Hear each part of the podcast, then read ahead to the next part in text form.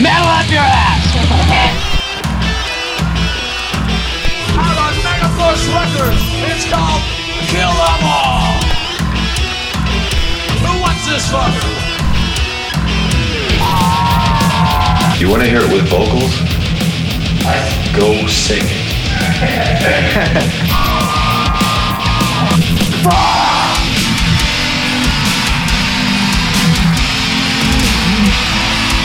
fucking left the bed. Which part of that? Hello? grab him and like take him to this other place and then really take him to a, a higher plateau. Delete that. Et bienvenue dans cet épisode hors série incroyable, un épisode donc qui va sortir des sentiers battus, enfin en tout cas des, des sentiers que nous avons battus les sept premiers épisodes, puisque nous allons avoir aujourd'hui un invité. Et évidemment, nous allons parler de Metallica, c'est très original. Donc nous recevons aujourd'hui Philippe Laja qui est avec nous. Philippe, est-ce que tu es là? Salut. Ah, super. Oui, je suis là. Salut les amis. Alors, Et euh, je me demande si je me suis pas trompé de, de, de fréquence, car euh, vous le savez, je suis avant tout un fan d'ACDC, donc je me demande un petit peu ce que je fais là. Euh, je pense qu'il y avait, je pense qu'il y avait des gens bien plus euh, calés sur le sujet, euh, donc je vais essayer de faire de mon mieux, mais En fait, il y avait plein de gens si- plus calés, mais ils ont tous refusé parce que c'était une honte Voilà, pour eux. Je m'en, Et je m'en doute. Ouais, vu que vous ne payez personne. Ouais, c'est ça, quoi. C'est, vraiment, tu fais ça, tu fais ça gratos. Mais c'est vrai qu'on, du coup, c'est vrai que Philippe est le spécial, un, spécialiste euh, euro, je peux dire, de, stature au moins européenne euh, d'ACDC, qui est, on peut dire, son groupe favori. Euh, je pense, que je peux m'avancer à ce, à ce niveau-là. Oui, on peut, on peut, on peut le Voilà, dire. donc on peut même dire que t'as écrit euh, plusieurs bouquins, t'as écrit Tour de France, euh, et là, tu, qu'est-ce que t'as, voilà, t'as fait plein de trucs en rapport avec ACDC, on est d'accord? Oui, oui, on peut dire ça. On Voilà. peut dire ça. Beaucoup moins en rapport avec Metallica. Eh bien, c'est pas grave. On, je vais quand même te présenter succinctement euh, pour nos auditeurs. Donc, tu, tu évidemment, tu n'hésites pas à m'interrompre parce que ça risque d'être, voilà, je vais, je vais aller, je vais aller vite en besogne. J'imagine bien. Grosso merdo, Philippe, principalement, à l'heure actuelle, tu es, bah, tu es rédacteur en chef de, de Rockard depuis début 2000, si je ne m'abuse. Euh, depuis 2001. 2001, exactement, voilà. oui. Donc, on va retracer vite fait l'histoire. Avant, tu as travaillé aussi dans un autre journal qui s'appelait Hard Rock Magazine, qui portait bien son nom euh, pendant de, de nombreuses années. Moi, particulièrement, je vais, euh, je vais te rejoindre là-dessus puisque j'ai lu euh, dans ma dans ma jeunesse folle, j'ai beaucoup lu ce magazine avec les sampleurs qui étaient fournis. Euh, j'ai découvert des tonnes de groupes que j'ai adorés et d'autres que j'ai tout de suite détestés. Par exemple, Rammstein, euh, j'ai vraiment dès la première note, j'ai jamais aimé et, j'aime toujours pas aujourd'hui. Mais par contre, j'ai écouté, ça, je, je- je suis obligé de le dire. euh, j'ai découvert Strapping Young Lad. Vous avez foutu euh, Underneath the Waves, euh, qui m'a complètement mais démoli la tête à l'époque et même aujourd'hui, c'est toujours un gros truc. Enfin, y avait, puis il y avait pas de petits groupes sympas qui passaient dans les sampleurs, mais c'était vraiment une autre époque, hein, parce que c'était pré-internet. Euh, c'était 96 par là, je crois. Euh, Ouais, 96, 97. Je crois que le premier, euh, le premier CD sampler, on le met dans Hard Rock Magazine en décembre 96, il me semble. et ben voilà, moi je me rappelle. Donc oui, euh, effectivement, tout, tout, tout le monde ne le faisait pas à l'époque. Je crois que euh, il y avait, il y avait deux, deux magazines qui le faisaient, mais on a doublé nos ventes. Je me souviens quand on a mis ce, ce, ce premier CD sampler dans le dans le magazine, qui nous a permis de faire découvrir pas mal de pas mal de groupes. Rammstein, c'est vrai, entre autres, euh, même si on en avait parlé un petit peu avant, mais euh, surtout, alors là, moi, je suis très content que tu parles de Strapping Young Lad parce que euh, euh, Devin Townsend et Strapping, ça a été vraiment mon mes petits chouchous de l'époque. Donc Ouais. euh, beaucoup de gens me disent aujourd'hui qu'ils l'ont découvert grâce à nous. Ça, c'est, j'en suis très très Mhm. content. Bah écoute, il y a de quoi. Et, ah bon, après t'étais pas seul à Hard Rock Magazine, vous étiez pas mal. Il y avait, euh, Nicolas, Nicolas Radiguet aussi. Enfin moi, j'ai, suis pas mal construit musicalement avec avec vos plumes hein, au final, hein, donc c'était plutôt cool. Euh, après, j'ai, j'ai écouté plein d'autres trucs, hein. mais bon, euh, C'est vrai qu'il y avait quand même une forme de porte d'entrée à une époque pré-internet où moi j'ai commencé euh, la lecture des magazines. Ça s'est fait surtout parce que j'ai commencé à jouer de la guitare, donc j'ai acheté Guitar Part. À l'époque, c'était le magazine euh, parce qu'il y avait il y avait des tablatures dessus, donc on pouvait apprendre les morceaux même si on était une quiche en solfège. Et euh, naturellement, j'ai viré, euh, j'ai viré sur le, le, le métal euh, avec avec Hard Rock Magazine. Mais bon, euh, après ces années, euh, Hard Rock- Magazine s'est donc fait racheter euh, par un énorme groupe mortifère et capitaliste. Et vous avez donc décidé de créer votre propre structure. Vous avez créé une, une boîte qui s'appelait SARL, si je ne m'abuse, qui s'appelle Grand Malade Édition. Ouais, c'est une SARL de presse, ouais, au capital extraordinaire de 320 euros. Waouh. Et voilà. Voilà. Et du coup, le début de l'aventure Rockard, parce que vous avez Rockard à la base, c'est un, c'est un magazine, c'est une licence, c'est un magazine allemand. Ouais, c'est un magazine allemand qui a commencé en 1983, à peu près au moment où en France euh, sortait Enfer Magazine. Ça date à peu près de la même, c'est la même génération. Euh, et donc euh, oui, ils cherchaient à ce moment-là à s'implanter en France et ils nous ont contacté euh, l'équipe de, de Hard Rock Magazine pour pour monter un rockard français. Ce qu'on a fait en mai 2001. Yes. Et bah du coup depuis 2001, euh, ça tourne toujours quoi. Les, la presse c'est compliqué, toujours des couvertures qui doivent qui attirent le chaland. Euh, puisque ouais, là c'est vrai que cette année moi j'ai eu beaucoup de problématiques sur le, le prix du papier, euh, sur enfin bon, enfin, je vais pas vous en rajouter, hein, je, je préfère qu'on reste dans une bonne ambiance pour avant de faire cette interview. Mais c'est vrai que tenir un magazine de presse aujourd'hui c'est toujours difficile. Ouais, ça l'a toujours, ça l'a toujours été, Mm. hein, mais effectivement, bon, ces derniers temps, euh, Covid aidant, euh, euh, le spectacle vivant qui, qui, voilà, qui, a- qui a connu un, un temps d'arrêt, évidemment, ce qui nous a valu euh, beaucoup de pubs en moins dans le magazine, euh, et puis le, ce prix du papier complètement euh, délirant qui ne cesse d'augmenter. Mais écoute, on est là et on est bien là, donc euh, voilà, on est, on n'est pas des survivants, on est vivants tout simplement. C'est beau, c'est beau. Euh. Pour ceux, euh, pour ceux qui font du rock, euh, on vous salue. Du coup, Guillaume, euh, tu es, tu es un collègue? Oui, oui, mais justement, ce qui, ce qui va être intéressant, oui, oui, je, je travaille. Tu euh, travailles évidemment à Rockard, travaille donc euh, c'est, euh, C'est comme ça que j'ai eu le contact. j'ai, je leur ai demandé, euh, parce qu'on n'a jamais de contact avec Philippe.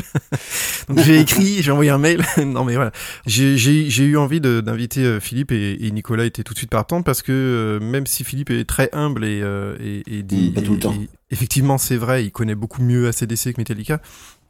Il a un vécu avec Metallica qui, je suis sûr, est passionnant. Je le sais puisque j'en ai déjà parlé avec lui et on va pouvoir aborder pas mal de choses et notamment, euh, je trouve ça aussi très bien euh, d'avoir le point de vue d'un journaliste euh, qui qui n'est pas euh, un fan hardcore non plus de Metallica et qui le voit aussi sous un sous un autre angle peut-être que celui qu'on peut avoir des fois euh, quand on est euh, un petit peu des, des fanboys comme on peut parfois l'être sur certains plans. Mais ce qui est, ce qui est intéressant, c'est qu'on va pouvoir remonter, euh, parce que là on a parlé des années Hard Rock Magazine, actuellement Rockard Magazine, et on va pouvoir remonter pour finir assez vite, mais pour arriver à la découverte de Metallica, parce que c'est ce qui nous intéresse le plus euh, dans cette interview. Avant Hard Rock Magazine, Philippe, tu, toi tu t'es lancé euh, réellement, enfin tu t'es fait la main à écrire avec un fanzine. Ouais, j'ai commencé. euh, en fait, j'ai fait des études de, de, de français et d'anglais. Et euh, étant un grand fan d'ACDC, euh, j'ai commencé à les suivre un petit peu partout en, en Europe. Donc j'ai réussi à les approcher aussi, ce qui fait que j'ai j'ai commencé à, à récupérer pas mal de, de documents, euh, d'interviews, d'archives. Et euh, à un moment, on a décidé avec un ami euh, breton qui s'appelle André Cadiou et que je salue, euh, on a décidé de lancer un, un petit fanzine euh, qui s'appelait Let's There Be Light, qui était donc 100% consacré à, à ACDC, euh, qui m'a permis aussi, on en parlera tout à l'heure certainement, de, de côtoyer Metallica, Ah oui. euh, notamment lo- lors des Monsters of Rock de 91 et pas que. Euh, et voilà, donc j'ai commencé, on va dire, ma, ma, ma petite aventure journalistique entre guillemets avec euh, avec un fanzine, hein, comme pas mal de gens à l'époque, euh, qui est sorti en 91, il me semble, le premier numéro. Ouais, c'est ce qui est intéressant, c'est qu'au moment où tu lances ce, ce fanzine, Metallica explose euh, à la face du monde euh, et devient devient un mastodonte. Oui, ça, c'est, c'est presque arrivé au même moment. Je crois que le, le premier numéro du fanzine est sorti en juillet ou août 1991, pile temps pour les Monsters of Rock de, de Castle Donington, euh, où ACDC se produisait en tête d'affiche euh, et jouait devant, euh, devant Metallica notamment. Donc oui, oui, on peut dire que le fanzine est sorti au moment pile où Metallica sortait son Black Album. On est d'accord Voilà. que cette tournée euh, Metallica CDC, il y avait même, il me semble, il y avait pas un concert qui a eu lieu à Moscou avec euh, les Black Crows et euh, Pantera aussi? Si, si, C'est celui-là, le hein. Monsters of Rock. C'est la date qui a été Oui, c'est toute cette tournée. C'est toute cette tournée. Moi, quand je les ai vus à Donington, euh, il y avait euh, de mémoire Queen's Reich qui jouait aussi, Motley Crue, Mm. euh, et les, les Black Rose, Metallica et ACDC. Donc ça faisait un très beau, très beau plateau. Mais on va revenir euh, parce que je sais que tu, tu as tu as vécu la, la tournée euh, la tournée Monsters of Rock donc la promotion du Black Album et que tu as quelques anecdotes assez intéressantes à mettre notamment en, en parallèle avec ACDC forcément. Mais on va remonter quand même puisque toi tu découvres Metallica en 83. Ouais, je les découvre la première fois que j'en entends parler, parce que moi je fais pas de tape trading à l'époque, hein, euh, ou si euh, tape trading je fais, c'est euh, encore une fois, désolé, le nom va revenir assez souvent, mais c'est avec des fans d'ACDC, j'échange des concerts, etc. Mais je fais pas de vrai tape trading au sens vraiment littéral du terme, celui qui permet de découvrir des groupes. Euh, donc je, je n'ai pas, je connais pas les deux ou les trois premières démos de Metallica, euh, et, et, je découvre Metallica avec Enfer Magazine, avec le premier numéro qui sort en avril 83, euh, dans lequel il me semble il y a un article qui est consacré à la compilation Metal Massacre. Euh, et dans lequel euh, article de Daniel Garcia, je crois, dans lequel il, il dit que euh, voilà, c'est un groupe qui va qui va vraiment exploser et, et, que conséquemment Enfer Magazine va en, en, faire des tonnes sur le sujet dans les dans les mois à venir. Quoi. Voilà, c'est la première fois que j'entends parler du, du, du groupe avec Enfer Magazine. Et ensuite, en septembre 83, donc quelques mois plus tard, euh, Bruno Bage, qui est un, un, journaliste qui va avec lequel je vais travailler plus tard, d'ailleurs, c'est assez marrant, euh, va écrire, va rédiger là, dans, dans Enfer Magazine toujours la première chronique euh, française consacrée à Kill. Euh, et alors c'est c'est une chronique assez assez dingue. Hein. Je vous ai, je vous en ai gardé des petits des petits extraits. Euh, c'était évidemment rédigé dans le style, dans le fameux style de Bruno, euh, qui dit, qui parlait d'overdose de speed, de fureur et de sang, euh, rythmique blindé et riff incandescent taillé comme des rafales de mitrailleuses lourdes. on dirait, on dirait un morceau de sortilège là, tu vois. Là, je suis dedans. Ouais, un petit peu. Et, et, et il commençait quand même euh, par faites attention si vous tenez à la vie car il souffle sur les deux faces de cet album un tel vent de folie que les écouter à la suite l'un de l'autre relèverait du suicide. voilà. Euh, donc, donc, je peux vous dire que quand j'ai lu ça, je me suis dit, en plus, il y avait cette fameuse pochette avec euh, ce qu'on devine être, je sais pas, hein, une, une, une, main de d'assassin qui a qui a explosé un cerveau euh, ou une tête. Enfin bon, je ne sais pas quoi. En tout cas, c'était une pochette qui, qui intriguait. Alors euh, évidemment liée à des à des, des chroniques aussi dithyrambiques que celle-ci, euh, ça, ça, ça ne pouvait que donner envie euh, d'écouter et de découvrir ce jeune groupe de Los Angeles et non de San Francisco. Et la, et la première fois que tu entends, du coup, c'est? Alors la, la, première fois que j'entends ça, c'est euh, en fin d'année 1983, euh, au cours d'une émission qui s'appelle Metalmania. Alors sont, sont des, c'est une émission qui est faite par des par des loulous euh, euh qui, qui, qui, qui, travaillent pour une, une radio libre. Enfin, ils travaillent, euh, qui, qui font une émission sur une radio libre, donc qui s'appelle Metalmania, qui sont des dingues dingues de Metallica. Hein. Eux ont déjà eu quelques mois pour euh, pour découvrir en profondeur Kill Them All.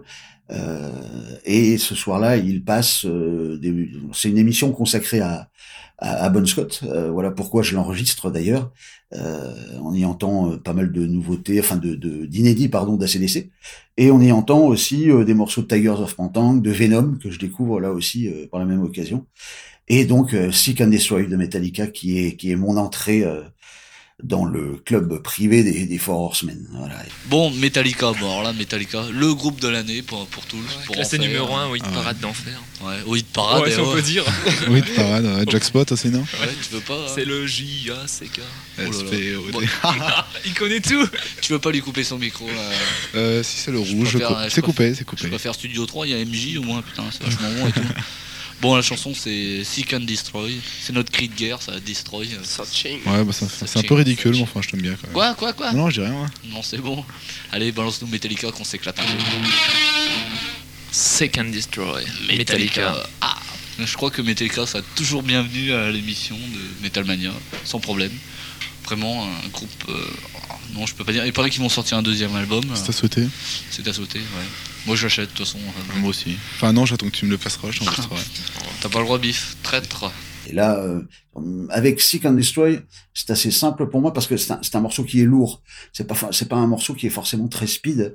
Donc euh, je suis encore en terrain connu, c'est-à-dire euh, pas en terre inconnue, hein, en terrain connu. Euh, c'est-à-dire euh, du, du, du, heavy euh, un petit peu plus euh, un petit peu plus rifu quoi. Mmh. c'est après quand je vais vraiment acheter l'album, je vais l'acheter parce que j'adore ce morceau.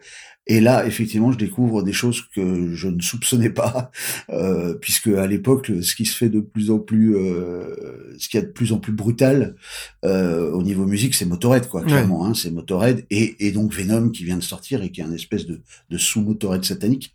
Euh, mais, mais là, la vitesse d'exécution euh, des morceaux comme It's the Lights, la, la rage aussi, il y a une jeunesse. Euh, qui, qui, est un petit peu un prolongement de la New Wave of British Heavy Metal, mais ça joue encore plus vite. Et il y a, il y a presque un, un, esprit punk en fait sur sur cet album. Donc euh, pour moi, à l'époque, quand j'écoute ça, c'est ce que c'est le truc le plus violent au monde, Hmm. clairement. Ouais, c'est ça. C'est ça qui est intéressant parce que quand on en parle en 2022 et qu'il s'est passé autant de choses après et qu'il y a eu l'émergence de tellement de styles différents derrière et tout, on a peut-être tendance à oublier à l'époque, quand ça sort, ceux qui le découvrent et le prennent en plein fouet euh, à la sortie en direct, c'est vraiment ce qu'il y a de plus violent depuis Motorhead, quoi. Donc c'est pareil. Ouais, en plus, en plus, nous, on est des Français, donc euh, on, ne connaît pas, on n'a pas vu le groupe euh, bourgeonner euh, du côté de du côté de Frisco, hein, de la Bay Area. Donc en fait, là là-bas, il y a déjà des groupes comme Exodus, Slayer. Il y a d'autres choses aussi, mais le hasard des des pressages, des labels, etc., va faire que c'est Metallica qu'on découvre en premier. Euh, et ça va changer l'histoire. Ça aurait pu être un, un autre groupe, mais c'est Metallica. Et donc avec Metallica, on se prend vraiment euh, une, une tarte, quoi, clairement. Et en plus, le Kill Em All, il est pas si facilement disponible, il me semble, au début. Il est plutôt, vous le récupérez en import si vous le voulez, non? Alors, Louis, les Ouais. premiers les premiers pressages sont des pressages américains, ouais, Megaforce. Hmm. Euh, et donc j'ai la plupart des premiers fans, moi ça n'a pas été mon cas parce que il a fallu quelques mois pour que je découvre le groupe, mais ceux qui achètent euh, le, les, les premiers acheteurs français de de All ne vont pas avoir le pressage Bernet, mais le pressage euh, Megaforce. Ouais. Et alors, est-ce que tu deviens instantanément fan? Est-ce que ça devient un groupe que tu places assez vite dans ton panthéon personnel ou est-ce qu'il faut du temps? Non, euh, non, non. euh, je, il va me falloir du temps. Mm. Il va me falloir du temps et de nombreuses écoutes. Alors, ce qui est génial à l'époque, c'est qu'il n'y a pas de Spotify, de Deezer et de streaming. Euh, J'allais rajouter de merde. Je vais d'ailleurs le faire de, de merde. Euh, et, et, et donc, en fait, quand tu achètes un disque, forcément, à l'époque, ça doit coûter 50 balles. Je parle en francs, hein, pas en euros. Tu, tu sais qu'on passe sur, t'es, sur- sur Spotify au moment où tu parles là. hein. Je, te, je te le dis. Eh ben justement, monsieur. J'accuse. Euh, non, et donc, donc voilà, quand t'achètes un album, ben, euh, comme c'est, t'en- achètes pas 150 et que tu peux pas en écouter 150 à moins d'échanger les cassettes avec les copains, ben, généralement quand t'en écoutes un, même si au début t'es pas euh, convaincu, convaincu, euh, tu, tu multiplies les écoutes. Et euh, c'est ce que je fais avec avec Metallica. Au début, je suis vraiment fan de Seek and Destroy pour les raisons que j'ai évoquées tout à l'heure, parce que c'est peut-être le morceau le plus proche de ce que je connais. Après, il y a une partie qui accélère bien dans Seek and Destroy. hein. Il y a une partie où ça bouge bien pour les oui, solis, là. oui, Tu te prends une petite montée de tempo ouais, là. c'est- bien- c'est c'est vrai, mais je trouve qu'il y a d'autres morceaux sur l'album qui sont euh, beaucoup plus Ouais, sauvages. bah oui, oui, plage et Euh, tout, euh, c'est et, c'est violent. hein. Et, et cela, il va, il va me falloir un certain temps pour Mm. les pour les assimiler. Euh, on va dire qu'il va me falloir le temps euh, que Ride the Lightning sorte. Ouais, ouais. En fait, voilà. Je suis prêt au moment où Ride, Light- où Ride the Lightning sort. Mm. Mais il me faut ce temps-là d'assimilation parce que, comme je vous le dis, euh, c'est euh, la voix d'Edfield qui est encore assez aiguë, euh, euh, la, la vitesse d'exécution, même la production, hein, qui est pas, elle est, elle est sale la production, euh, elle est juste ce qu'il faut pour cet album, mais euh, c'est c'est c'est du trash quoi, voilà, c'est c'est vraiment un genre qu'on qu'on ne connaît pas, c'est c'est nouveau. Mais si tu me permets, nouveau, dans le dans le métal en général, en fait, t'as passé bah, beaucoup d'années à appréhender des nouveaux styles parce que là, tu découvres Metallica, mais plus tard, il y aura à la fin des années 80, il y aura tout le death metal, Euh, donc il y aura à chaque fois des crans d'extrême en plus. Où moi, moi, Oui. il m'a fallu aussi à, mon- à mon, des temps d'adaptation pour me faire au black metal, faire un truc comme ça, faire au blast beat, faire un truc, euh, enfin au chant guttural. Tout ça, c'est des, il y a toujours des groupes un peu marqueurs qui font que t'arrives à passer le pas et finalement à apprécier le truc. Alors qu'au début, il y a, il y a quand même, oh, il y a une notion de rejet ou de, euh, c'est trop pour moi, quoi. Ouais, ouais, c'est assez marrant parce que c'est parmi les, les, les hardos, parce qu'on dit pas métalleux encore à l'époque, euh, parmi, parmi les hardos, il y a, y a- vraiment une, une c'est 50-50 quoi. Soit tu détestes fond viscéralement, euh, euh, soit tu, soit tu accroches et là tu te dis ouais, ce sont mes nouveaux héros. Mais Metallica ne fait pas du tout, euh, euh, si tu veux, c'est c'est c'est pas euh, tout le monde n'écoute pas ça, tout le monde n'aime pas. Je me souviens d'interviews de de, de d'Iron Maiden à l'époque de, de Ride the Lightning où Steve Harris dit euh, Metallica c'est du bruit.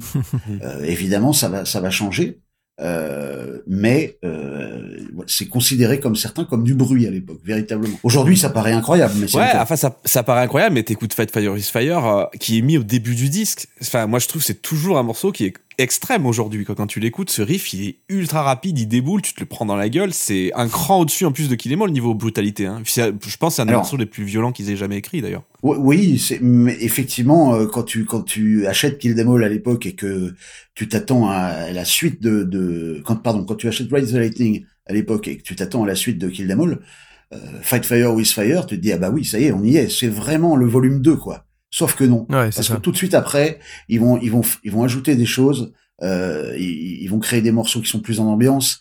Il va y avoir des choses très différentes. Ça va pas être de la de la vitesse et de la brutalité pure.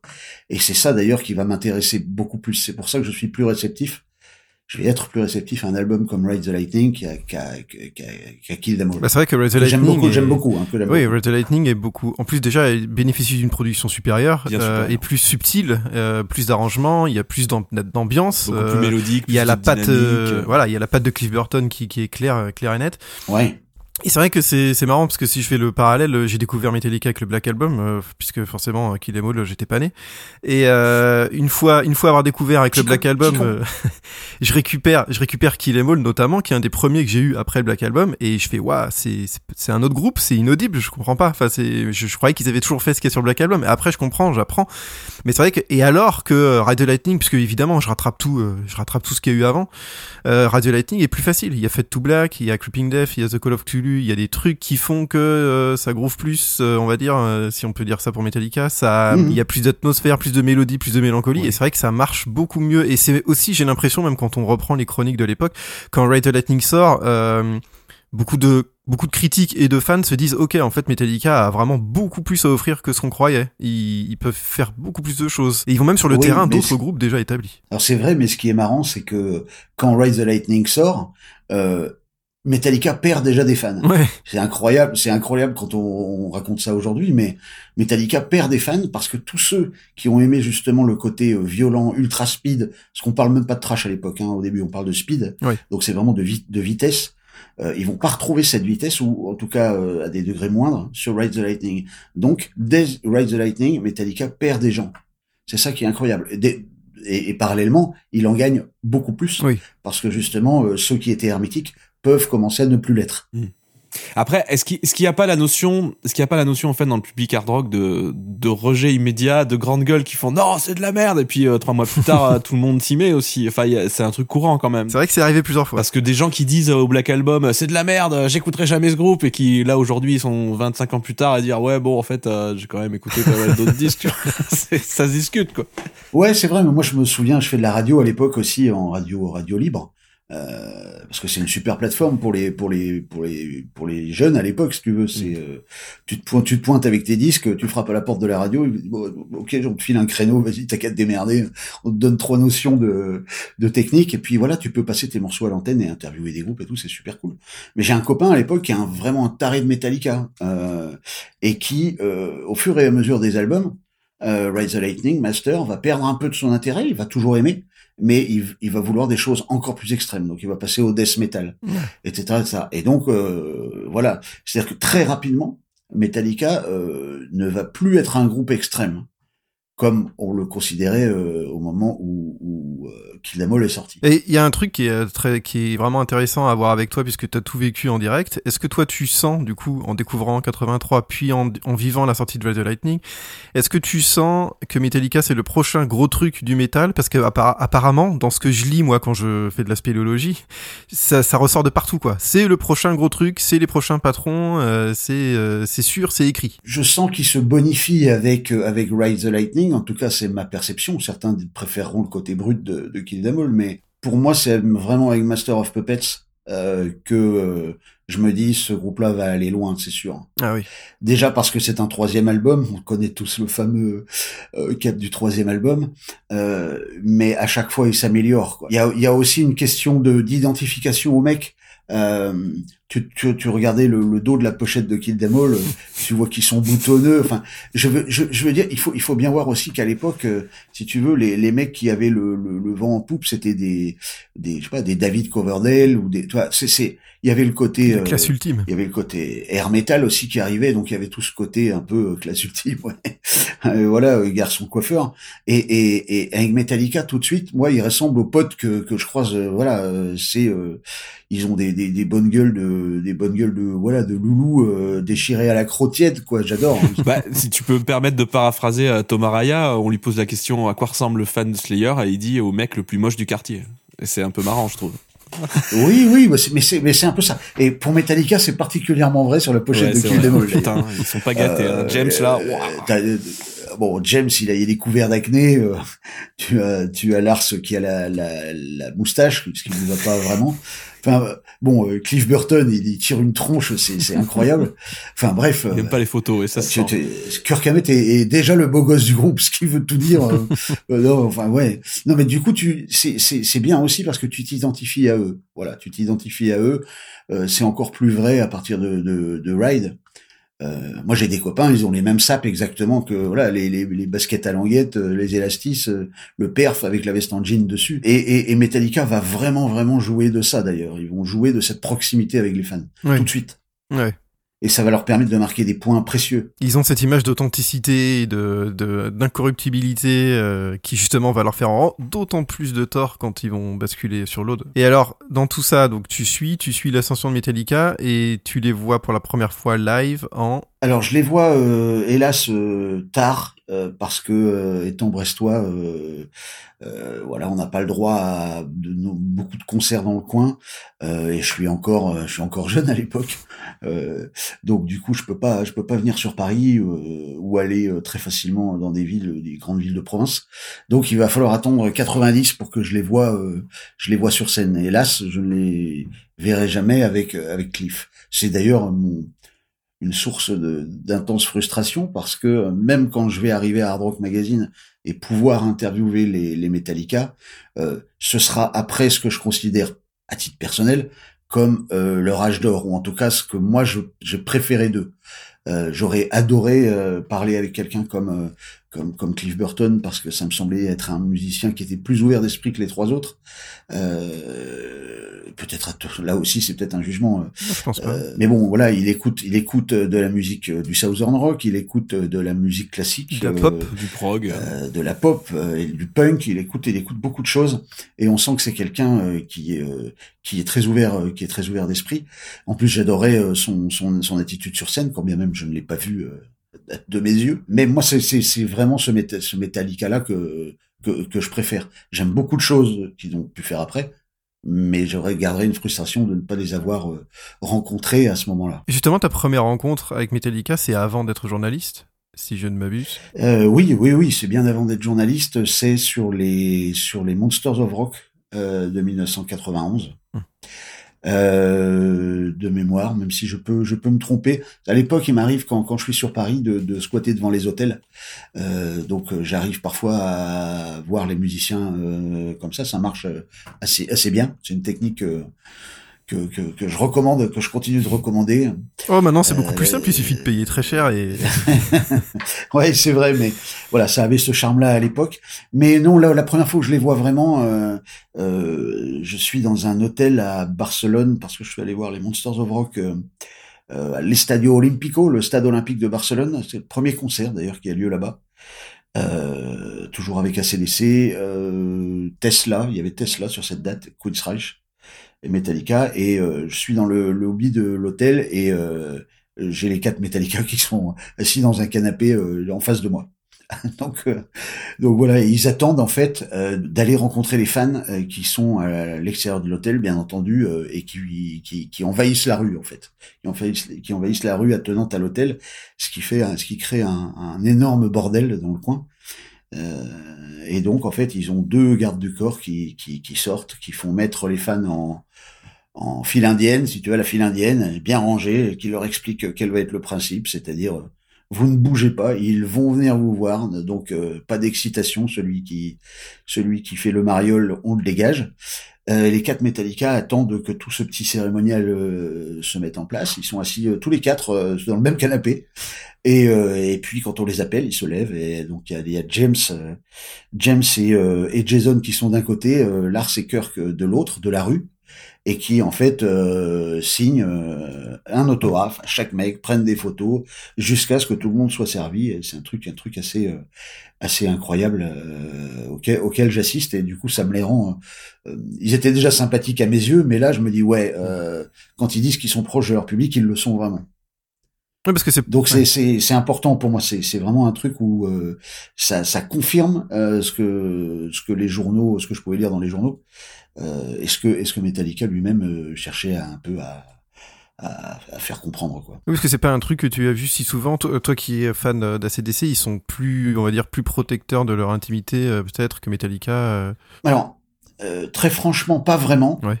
Euh, parce qu'ils sont aussi très disponibles. Mais il y a, y a plein d'autres groupes que j'ai vus qui effectivement ne ne- n'agissent pas n'agissent pas ainsi. Je dis pas ça de la CDC parce que c'est voilà, c'est mon groupe préféré, mais euh, c'est aussi pour ça que j'ai aimé ce groupe. C'est parce que la première fois que j'ai pu les rencontrer, j'ai vu qu'ils étaient euh, très terre à terre, euh, humbles et, et très disponibles. Et Metallica, c'est vraiment ça. Là, ce qui est impressionnant, c'est que c'est la première fois que je vois un truc qui est organisé. Ah oui. C'est-à-dire quand, quand je vois ACDC, euh, euh, voilà, ils sortent de l'hôtel, c'est un peu la cohue, euh, t'arrives à les choper, et là ils peuvent éventuellement euh, te parler, ils vont le faire, prendre le temps de signer tout aussi, mais là avec Metallica, il y a un côté, euh, on sent qu'ils sont rodés à l'exercice euh, et qu'ils ne, ils veulent ne laisser personne sur le carreau. C'est presque un, une trademark quoi. C'est Ouais. euh, voilà, il faut, il faut absolument que tous les fans soient contents. Je trouve ça assez dingue. Après, c'est vrai que bon, enfin, moi, je veux pas. ACDC a quand même à l'époque, du coup, 10 ans de carrière de plus que Metallica. Euh, si on prend 10 ans plus tard, je suis pas sûr que Metallica faisait autant de- d'efforts aussi pour les fans, même si bon, ça se discute, euh, Guillaume. Mais, euh, Bah, le truc, c'est qu'ils sont arrivés à un moment où ils ne pouvaient plus faire ce que Philippe vient de, ce que Philippe vient de décrire. demande, ouais. Parce que, euh, bah, d'ailleurs, on peut, on peut peut-être aborder. Alors, je sais plus, Philippe, si tu étais en direct ou si c'est quelqu'un qui t'a raconté, mais là, ils ont fait une séance de dédicace euh, Virgin Megastore euh, à la, pour la tournée en 93 et ça a été une cohue monumentale. Et c'est dans ce genre d'événement aussi que les musiciens euh, qui se rendent compte qu'ils ne peuvent plus faire euh, faire ce que Philippe vient de décrire en fait, qu'il faut organiser un minimum quoi. Ouais, alors à, ce moment-là, ils descendent dans un hôtel parisien et comme je vous le dis, moi j'ai un peu mes habitudes dans certains hôtels. Euh, attention, je fais pas mon fanboy, je vais pas rencontrer 150 groupes, mais ça, m'arrive. Il m'arrive d'aller chercher à rencontrer par exemple Maiden, ou Metallica ou ACDC. Voilà, en gros ces trois-là. Les autres m'intéressent pas trop. Euh, et, et, euh, et donc moi, avant, d'aller au Virgin, je vais, je vais à leur hôtel. Euh, et, et là, on est derrière une grille euh, avec quelques fans. Hein, on est une petite dizaine, même pas. Et, euh, et on se dit, on a un peu plus de chances de les choper là qu'au Virgin Megastore où ça va être un bordel innommable. Et effectivement, quand les musiciens sortent euh, de l'hôtel, il y a des voitures qui sont garées devant le de- devant l'entrée et, et on les appelle et, et ils viennent tout de suite. Euh, je me souviens notamment de, Jason euh, qui avait passé euh, pas mal de temps, qui s'était fait engueuler même à la fin parce qu'il passait trop, il passait trop de temps et qu'il fallait foncer dardard au Virgin. Donc on voit que ils sont toujours abordables à partir du moment où les fans ne sont pas trop nombreux ou trop pressants. Par contre, au Megastore, parce qu'après, je prends le métro, je, je fonce au Megastore, et là, effectivement, le, Virgin est, gavé, euh, absolument gavé. Euh, Il y a autant de gens, d'ailleurs, de, dedans que dehors. Euh, c'est un public encore, le, le métalleux, et pas encore le- l'espèce de, hippie à la cool qu'il est, qu'il est devenu aujourd'hui. Donc là, c'est, ça reste un public très... bruyant, euh, très alcoolisé, euh, euh, pas forcément, euh, pas forcément euh, le, pu- le un, un- public, euh, voilà, très élégant dans toutes ses démonstrations de joie. Ouais. Euh, et donc je, je, je revois, je revois les, les Metallica qui, qui, qui, qui arrivent par un ascenseur en verre. Euh, qui, qui descend donc, euh, qui les amène à la table à laquelle ils doivent signer. Et, et je, je, je revois encore le, le, le visage des quatre dans, dans l'ascenseur. Euh, c'est comme si on amenait des, des veaux à l'abattoir. euh, quand ils se rendent compte du nombre de mecs qui sont là, euh, qui les accueillent en gueulant euh, le, vois le truc. Bon, euh, ils sont, ils sont, ils sont absolument pétrifiés. Je me souviens, je me souviens vraiment de ça. Mais euh, ils ont signé, hein, ils ont signé euh, longtemps, très très longtemps. D'ailleurs, ça devait être un truc de dingue à la veille d'un concert aussi important que celui de Vincennes et en plus à l'issue d'une tournée qui avait été gigantesque en termes de date. Donc, euh, on imagine la fatigue cumulée. Mais en tout cas, ouais, ouais, c'était, c'était assez impressionnant. Et ouais, et en plus, il y a des fans qui sont restés sur le carreau parce qu'ils pouvaient pas rentrer dans le Virgin tellement c'était blindé de chez blindé. Donc, euh, effectivement, ça devait être quelque chose. Ouais, ouais, c'était le cas. Mais là, ils étaient vraiment ce que j'appellerais leur pic de popularité euh, au niveau euh, métalleux, quoi. Là, vraiment, euh, on était à la fin du cycle de tournée du Black Album, et c'était justement la différence entre le Metallica de Barcelone, ou euh, en 91, qui venait de sortir le Black Album, et qui pouvait encore se, se risquer à des à, à- signer à 100 mecs dans la rue, euh, sans être trop emmerdé, et, euh, et le truc en 93, deux ans plus tard, après une tournée mondiale colossale où euh, à Paris, euh, c'est devenu le plus grand groupe de heavy Mm. monde, quoi. Ouais, après, euh, Enfin, de heavy. Oui, avec le Black Album, on va parler de heavy, mais même si les gens continuent de parler de trash à l'époque, c'est voilà, c'est devenu le plus grand groupe de trash. Bah ouais, avec les trois singles, les trois clips, euh, enfin il y a eu, il y a eu tout ce qu'il fallait aussi pour que ça. se- Moi je me rappelle à l'époque, euh, tu regardais M6, t'avais les clips, de, t'avais No Sing Matter qui passaient Ouais, euh, c'est vrai, en ouais, c'est- boucle, c'est sur euh, M6. c'était un peu hallucinant. Même Wherever I May Roam euh, pouvait passer euh, genre le matin, euh, c'était assez fou. Boulevard hein, cette des clips. Guns N' Roses et. Metallica à l'époque, c'était c'était fat, hein, c'était vraiment fat. Ouais, Il y avait même Judas Priest, euh, quand on y repense, c'était quand même. euh, on arrivait à tomber sur des trucs des fois. euh. Painkiller, ouais. Mais justement, tu ah, rapidement, enfin, on va pas passer euh, forcément des heures là-dessus, parce que c'est ce qui est intéressant, c'est aussi d'avoir tes expériences personnelles. Mais comment tu l'as vécu le, le gros débat sur la trahison euh, 91, la scission entre les fans hardcore et le grand public, on va dire, pour résumer? Écoute, je l'ai très très bien vécu. je l'ai, je l'ai, je l'ai très très très bien vécu parce que je, encore une fois, c'est, je suis pas un fan d'Ayard, euh, même si je dois bien reconnaître que si ça avait pas été ACDC, ça aurait été Maiden ou Metallica. Oui. Euh, pour probablement pour la, même raison qu'ACDC, c'est-à-dire le côté accessible et le côté euh, droit dans les bottes. Voilà, ça, ça j'aime bien. Euh, donc euh, euh, j'aurais certainement suivi un de ces deux groupes euh, de la manière, euh, manière avec laquelle je suis ACDC, c'est-à-dire un truc de, de, de fada quoi. Mais donc je le, ouais, je le vis très bien le Black Album euh, parce que euh, euh, ils le sortent aux alentours de, du concert de Donington. Je découvre euh, en arrivant à Londres le clip de de Enter Sandman qu'il joue d'ailleurs le lendemain sur la scène de, de- des Monsters of Rock à Donington. Donc en fait, il faut voir qu'au début de la tournée du Black Album, ils continuent de jouer vachement de morceaux des, des, des albums précédents en fait. Hein. Ils vont ils vont glisser des morceaux du Black Album au fil des dates euh, et des nombreuses étapes qu'ils vont faire notamment en France. Euh, mais au début, ça, reste finalement le Metallica qu'on connaît toujours, hein, y compris au niveau du look. euh, et puis, il joue en première partie, même si c'est une première partie de luxe. Les premières dates du, Black Album Tour, c'est c'est en fait des premières parties. Euh, faut pas l'oublier, c'est les dernières fois qu'ils vont faire des premières parties.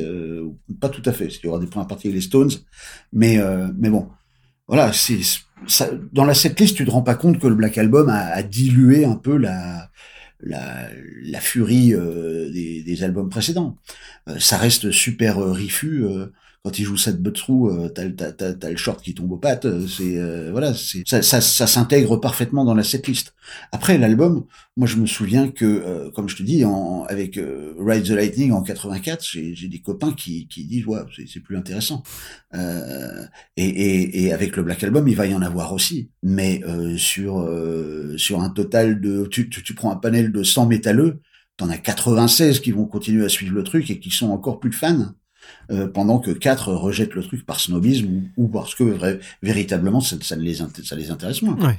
On peut comprendre, c'est plus tout à fait la même chose. Mais euh, je crois pas qu'à ce moment-là, Metallica perde des gens. On, on le sait bien. De toute façon, ils vont au contraire, euh, pour une personne perdue, ils vont gagner mille. Ah oui, ça c'est sûr. oui. Mais c'est vrai qu'il y a, de no- il y a beaucoup de débats. euh, Je me souviens même dans la presse euh, métal française, il y a des tribunes pour euh, défendre le groupe parce qu'on estime qu'il se fait dans Hard Force, on estime qu'il se fait trop tirer dessus. Il y a une espèce, on sent qu'il y a un, y a, il y a un clivage quoi. Alors c'est c'est vrai, mais moi je dis que ça va surtout venir avec Load et Reload. Euh, avec et Reload, là, il va y avoir pour certains une vraie cassure nette.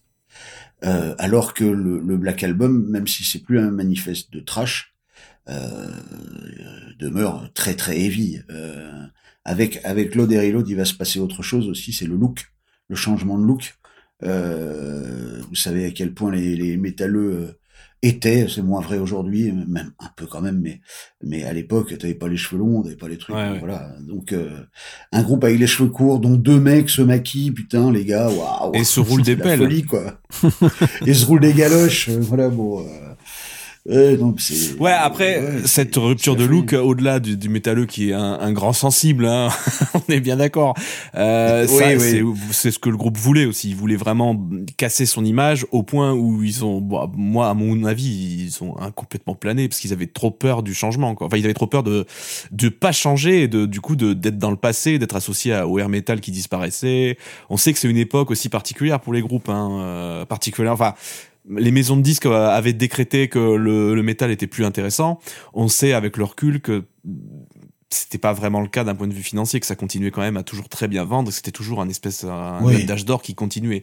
Mais euh, les, beaucoup d'artistes qui traînaient dans les dans les dîners mondains, je pense, étaient vraiment persuadés que ils faisaient un truc de has-been de ouf, qu'il fallait à tout prix qu'ils changent leur son, quoi. Ça c'est bien de l'entendre, de te l'entendre dire parce qu'il y a, on, a, on reprend beaucoup la, enfin c'est pas une légende, mais on reprend beaucoup le truc de le grunge à l'époque, tuer le métal, etc. Mais en fait ce truc c'est, c'est beaucoup les maisons de disques et les décideurs qui ont décidé que le grunge regardisait tout, puisqu'il y avait quand même encore des fans de métal, de hard rock traditionnel. Il y avait même, euh, il y avait même déjà une première vague de revival heavy tradi, euh, même si peu de gens l'écoutaient. En 92, la plus grosse tournée aux États-Unis, c'est pas euh, c'est pas Nirvana, hein, c'est Guns N' Roses, Bah Metallica. voilà, hein, euh, Bah oui.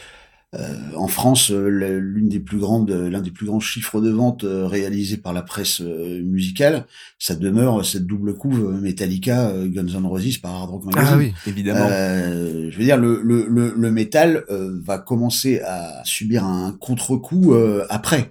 Mais en 92, euh, les plus gros vendeurs sont des vendeurs de métal, hein, et Nirvana qui est qui est un ovni. Mais mais par ailleurs, d'ailleurs Nirvana euh, avait été invité sur la tournée avec Guns et Absolument. et Hyper fan de Metallica, hein. Nirvana. euh, Pote, Oui, oui, pote bah, c'est, avec c'est Ahmet, plus, euh, c'est plus à cause des Guns N' Roses que ça s'est pas fait puisque euh, Oui. il pouvait pas Ouais. le pouvait pas le piffrer mais euh, et puis parce que il, il considérait quand même à ce moment-là Kurt Cobain que Metallica était en train de se vendre un petit peu trop à son goût ce qui le décevait. Mais c'était un très gros fan. Il était il a assisté à la release party euh, Madison Square Garden. Il est il était dans le Snake Pit sur la tournée du Black Album. Il réclamait Whiplash à corps et à cri parce que c'est son morceau préféré. Et euh, non non non ça c'est sûr. Et euh, de toute façon ils viennent aussi du métal hein, les mecs du grunge forcément. Fond. mais euh, mais mais on parlait excuse-moi on parlait du, du, du maquillage. Je me souviens avoir euh, croisé James le deuxième lors du deuxième euh, concert euh, de 1996 à, Paris. Euh, donc ils avaient fait un il y avait il y avait un after show où Jason était venu euh, très très sérieux euh, comme à son habitude mais très fidèle mais sérieux. Et, euh, et James était venu plus tard et euh, je lui ai fait signer un scud et euh, euh, il y avait il y avait un bon de préco sur lequel on voyait euh, justement euh, Lars et, euh, et et Kirk avec leur maquillage et, je l'avais je l'avais un peu charrié là-dessus et, je voyais que lui n'était pas à l'aise avec ça quoi. Clairement il était pas à l'aise avec ça euh, il, il, il, il m'avait bien fait comprendre que euh, ça c'était les autres c'était pas lui euh, Surtout que si Donc, tu je permets, que- James, à cette époque-là, il était, Ouais. euh, il était très très réac. On en parlera dans le podcast, mais Oui, c'était réacman quand même. hein. On a des preuves, on a des preuves. ouais ouais Ah, je pense qu'il Ouais, ouais, surcompense a- aussi euh, l'attitude des autres. Il, est- il essaye toujours, tu vois, c'est toujours, ah, je suis pas comme eux, hein, je suis pas comme eux, attention. Donc du coup, il peut aussi en faire un peu des caisses pour euh, se justifier. Ouais, puis tu vas les voir en 95 à Donington, il a il a le plus le plus horrible Ah des oui. meulettes qu'il Ouais. ait jamais Ah là. qu'il ait jamais Quand il arboré. joue euh, plus le- 2 by 4 là, le Ah, mulet plus là. le short là, plus le short de redneck. euh, ah oui, c'est quelque Donc chose. il est là, là- là, effectivement, je pense qu'il cultive un côté redneck. Pour montrer que non, lui euh, n'est pas. euh, Je n'ai pas changé, euh, public. n'est pas un- Je suis toujours Ouais, non, je n'ai pas changé. Il y a, y a- y a un côté comme ça. ouais, C'est sûr. Je pense qu'il y a une réaction, hein, carrément. Mais d'ailleurs, euh, mais, mais, mais d'ailleurs, au, au, au départ, hein, le, au tout début de Metallica, quand Mustaine faisait encore partie du groupe, Lars l'a, l'a reconnu après. Euh, euh, Mustaine et, et Hetfield euh, se, se, se, se lançaient un espèce de petit concours à distance du plus du plus aggro des mecs, quoi, du plus Ouais. du plus macho, du plus euh, du plus balèze. euh, euh, concours auquel Lars, par son physique, euh, C'est hors catégorie. euh, Maigrichon à l'époque euh, ne pouvait pas participer ou il pouvait prendre part à ça que de loin.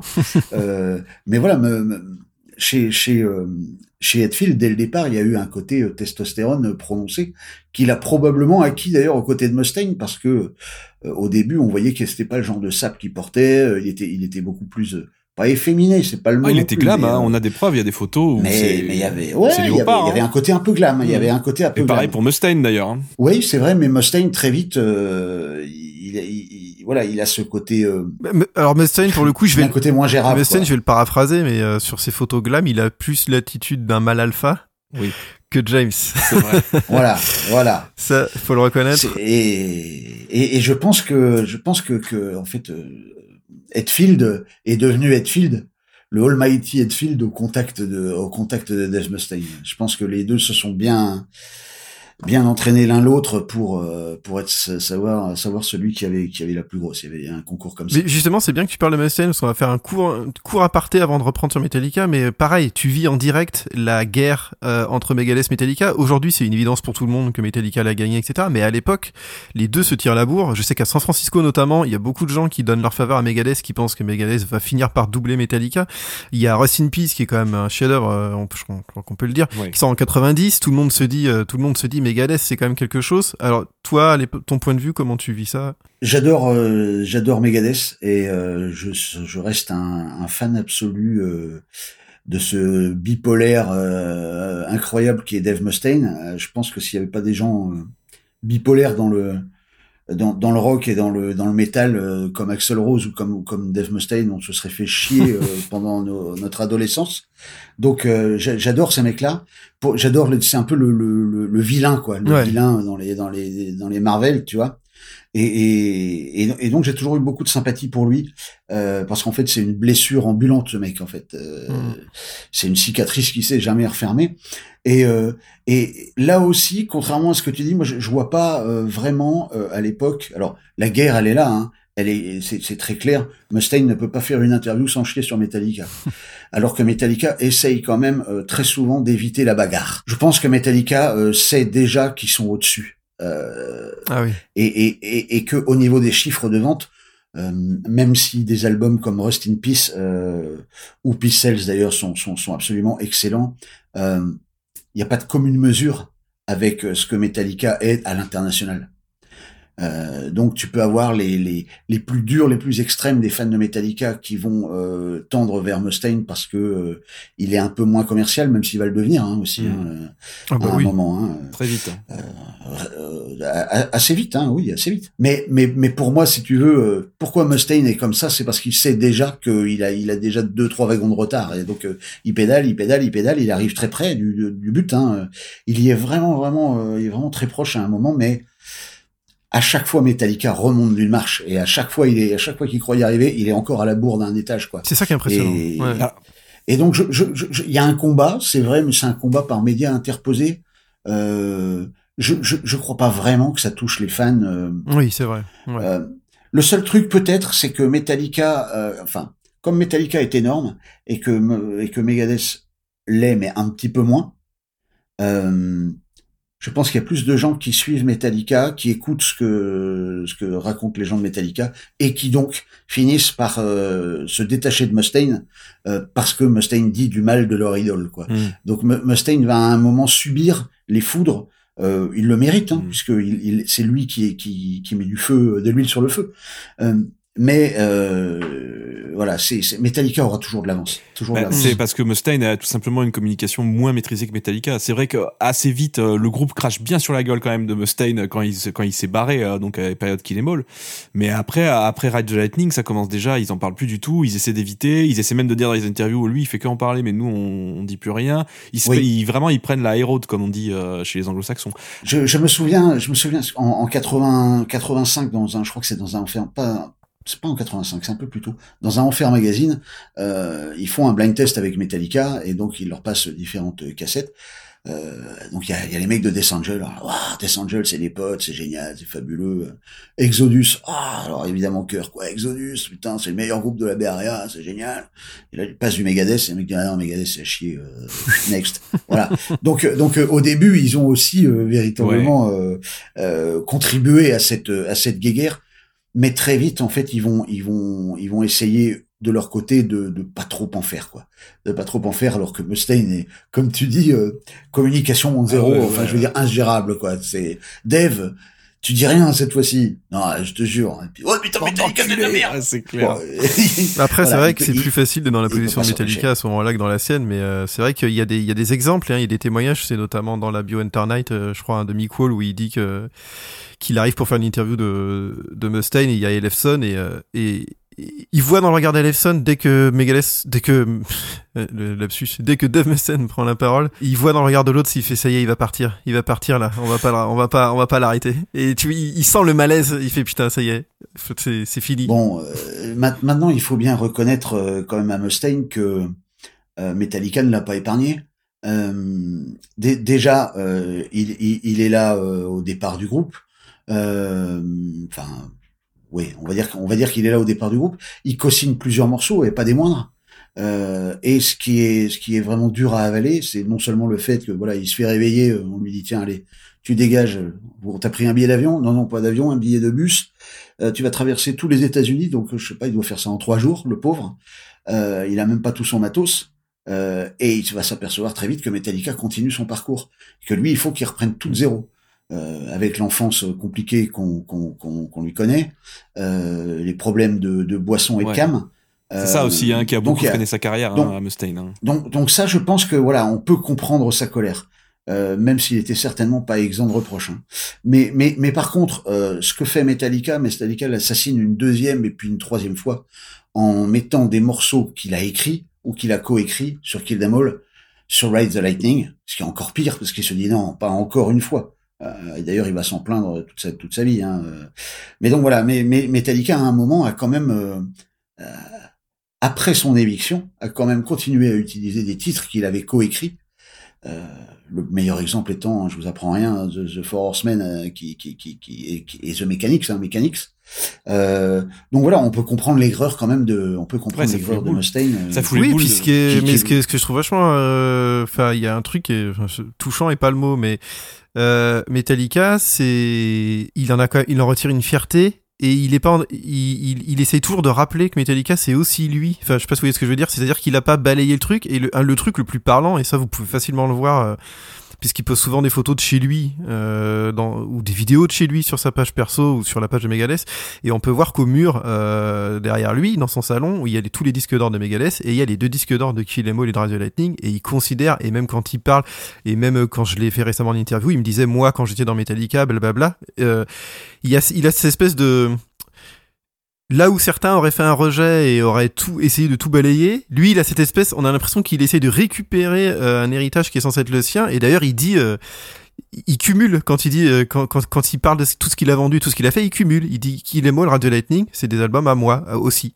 C'est, c'est. Ouais, mais ce qui est en partie vrai. Ah oui, oui, oui, c'est ça. vrai. Mais c'est c'est assez intéressant cette manière qu'il a de faire, je trouve, de pas de tout balayer, de tout effacer et de tout de, de cracher sur le truc en disant ça existe pas et je les déteste, mais de dire non non, je je veux plutôt qu'on reconnaisse que je suis dessus, que c'est à moi, que j'en fais partie et que c'est aussi mon groupe. Et voilà, je trouve que c'est euh, ça dit quelque chose de lui aussi qui est assez intéressant. Ce qui est terrible, c'est qu'en fait, il va jamais pouvoir s'arrêter en dépit des années. Non. Euh, et des fois, il arrive pendant huit mois, euh, c'est bon, il arrive à se, à se maintenir et puis il replonge. Euh, et puis en plus, quand il quand il gueule, quand vraiment il, est parti, il, il, il emploie des termes absolument affreux euh, vis-à-vis des Metallica et surtout du pauvre Kirk, qui alors est tour à tour gay, euh, il s'est fait sa meuf, enfin bon, c'est- Ouais. ça, il, il, il utilise, il utilise vraiment les, les arguments les plus bas pour, pour se foutre de la gueule de Kirk. En attendant, euh, voilà, en attendant, c'est Kirk qui est le guitariste de Metallica, euh, qui l'est euh, depuis le premier album, et voilà, c'est comme ça. Mais ça a dû lui faire bizarre quand même quand, euh, pour les, les 30 ans du groupe, euh, il s'est retrouvé, euh, il s'est il s'est retrouvé sur scène euh, aux côtés de Kirk et des autres à jouer des, à jouer des, des vieux titres. Quoi. Ouais, moi, je, comme je, je dirais comme Guillaume, il est, il est touchant et, pour moi, ça reste une, ça reste un, vraiment une partie importante de l'histoire de Metallica. Ouais, c'est aussi le point de vue que j'ai.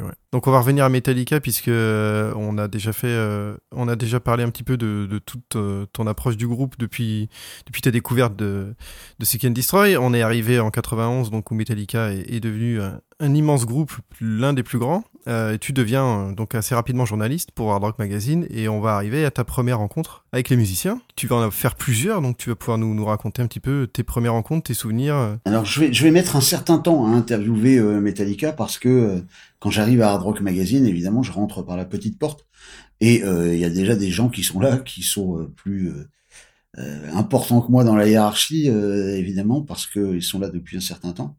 Et donc je vais, il va falloir que j'attende novembre 97 euh, pour faire ma, ma première interview du groupe. Euh, c'est le jour de la sortie de, de Reload.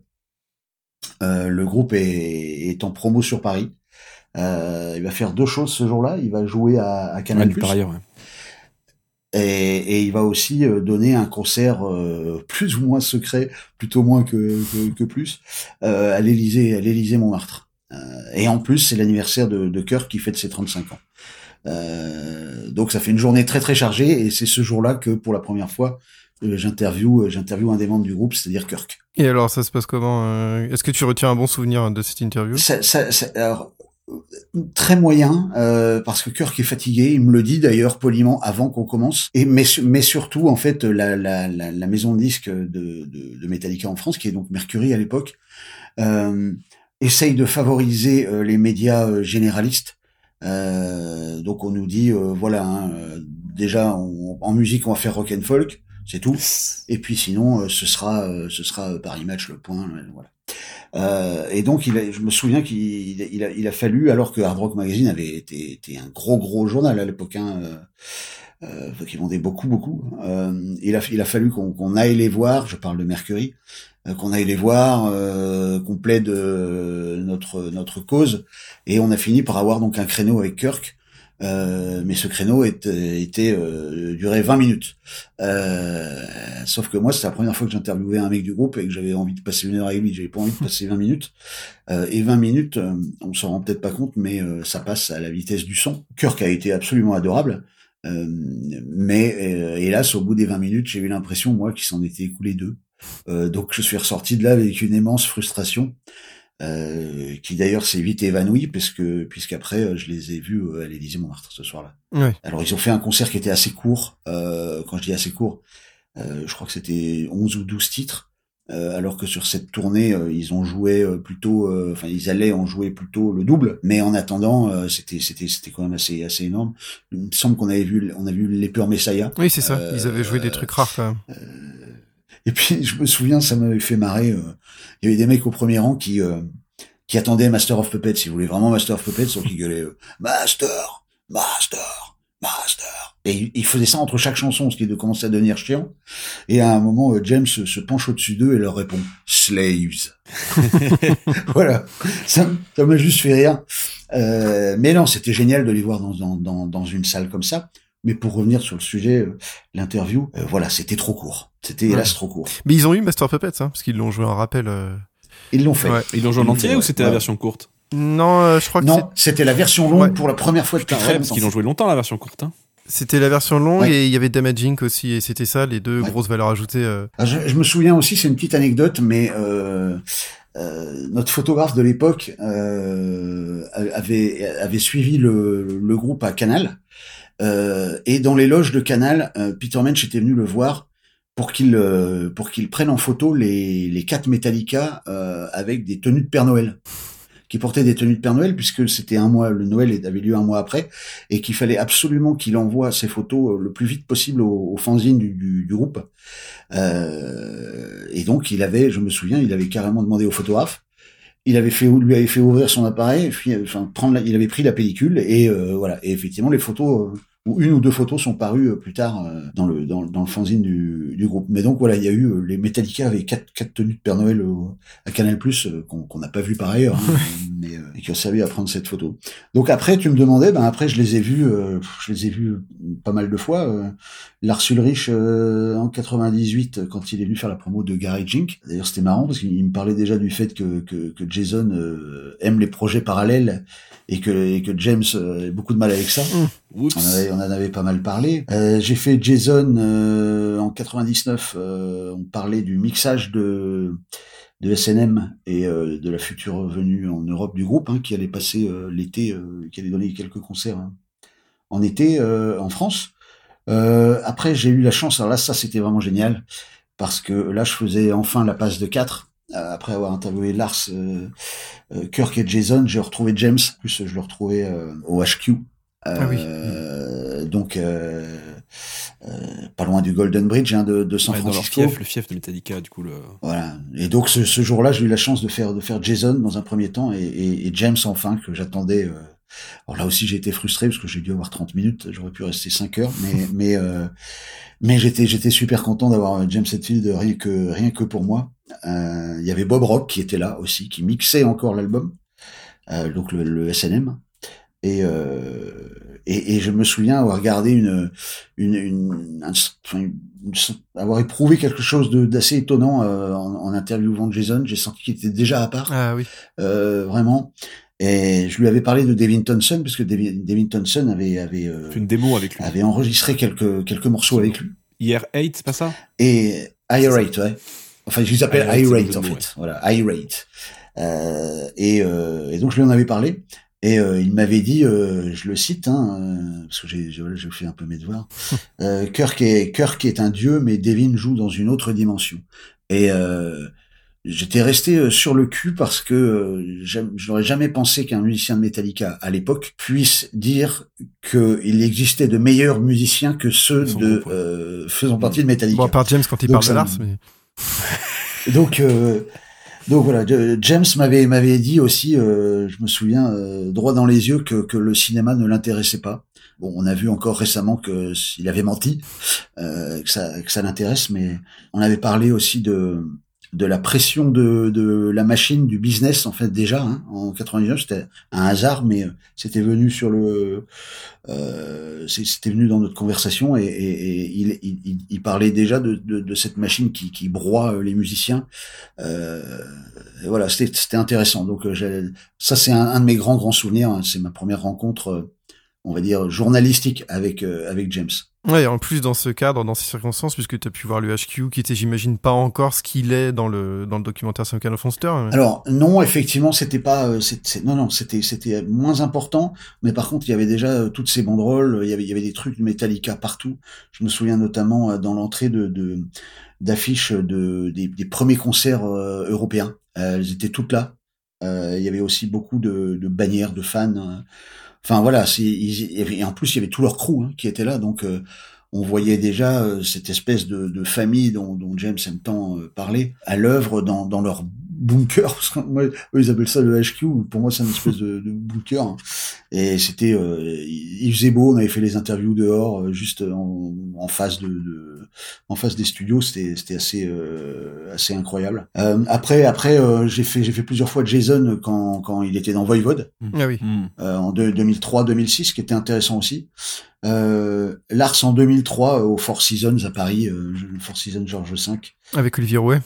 Oui, avec Olivier Rouet, l'affreux Olivier Rouet. Et euh, pour moi, c'est, si je dois garder une interview au niveau de, de sa substance, c'est celle-là, euh, parce que euh, bon, c'était en 2003, Saint Anger, on avait parlé du Presidio, on avait parlé de Phil Toll, on avait parlé de, de Some Kind of Monster, et donc euh, voilà, c'était une période, euh, euh, c'était pas forcément la péri- ma période préférée musicalement, mais pour interviewer les membres du groupe, euh, c'était vraiment le, le, le moment Ouais, rêvé. t'avais du matos, Euh, hein. puisqu'il y avait, il y avait, euh, il y avait beaucoup, il y avait beaucoup. Ah, elle de- était passionnante cette interview. On avait appris beaucoup de choses d'ailleurs sur Some Kind of Monster qui n'était pas encore sorti et euh, qui donnait très envie. Quoi. Ouais. Après, euh, une de mes, de mes, de mes, des interviews qui m'ont marqué aussi, c'est celle que j'ai faite en, avec Morgan euh, Rivalin en, le 12 mai 2012, euh, jour du premier concert euh, de Metallica au Stade de France. D'ailleurs, le, le groupe avait, en avait profité pour jouer l'intégralité du Black Album, parce qu'on avait eu le- la chance incroyable de faire euh, James en interview croisée avec euh, Joe euh, du plantier de, de Gojira, euh, ce qui, qui ouvrait, hein, Gojira ouvrait, euh, c'était un des deux groupes qui ouvrait ce jour-là. Et donc là, la rencontre avait été avait été euh, assez assez émouvante parce que quand quand quand Gojira avait commencé, j'avais j'avais j'avais plusieurs fois échangé avec Joe et je me souviens qu'il m'avait dit euh, très sérieusement, euh, un jour euh, j'ouvrirai pour Metallica et euh, mon but dans la vie c'est de devenir aussi gros que Metallica.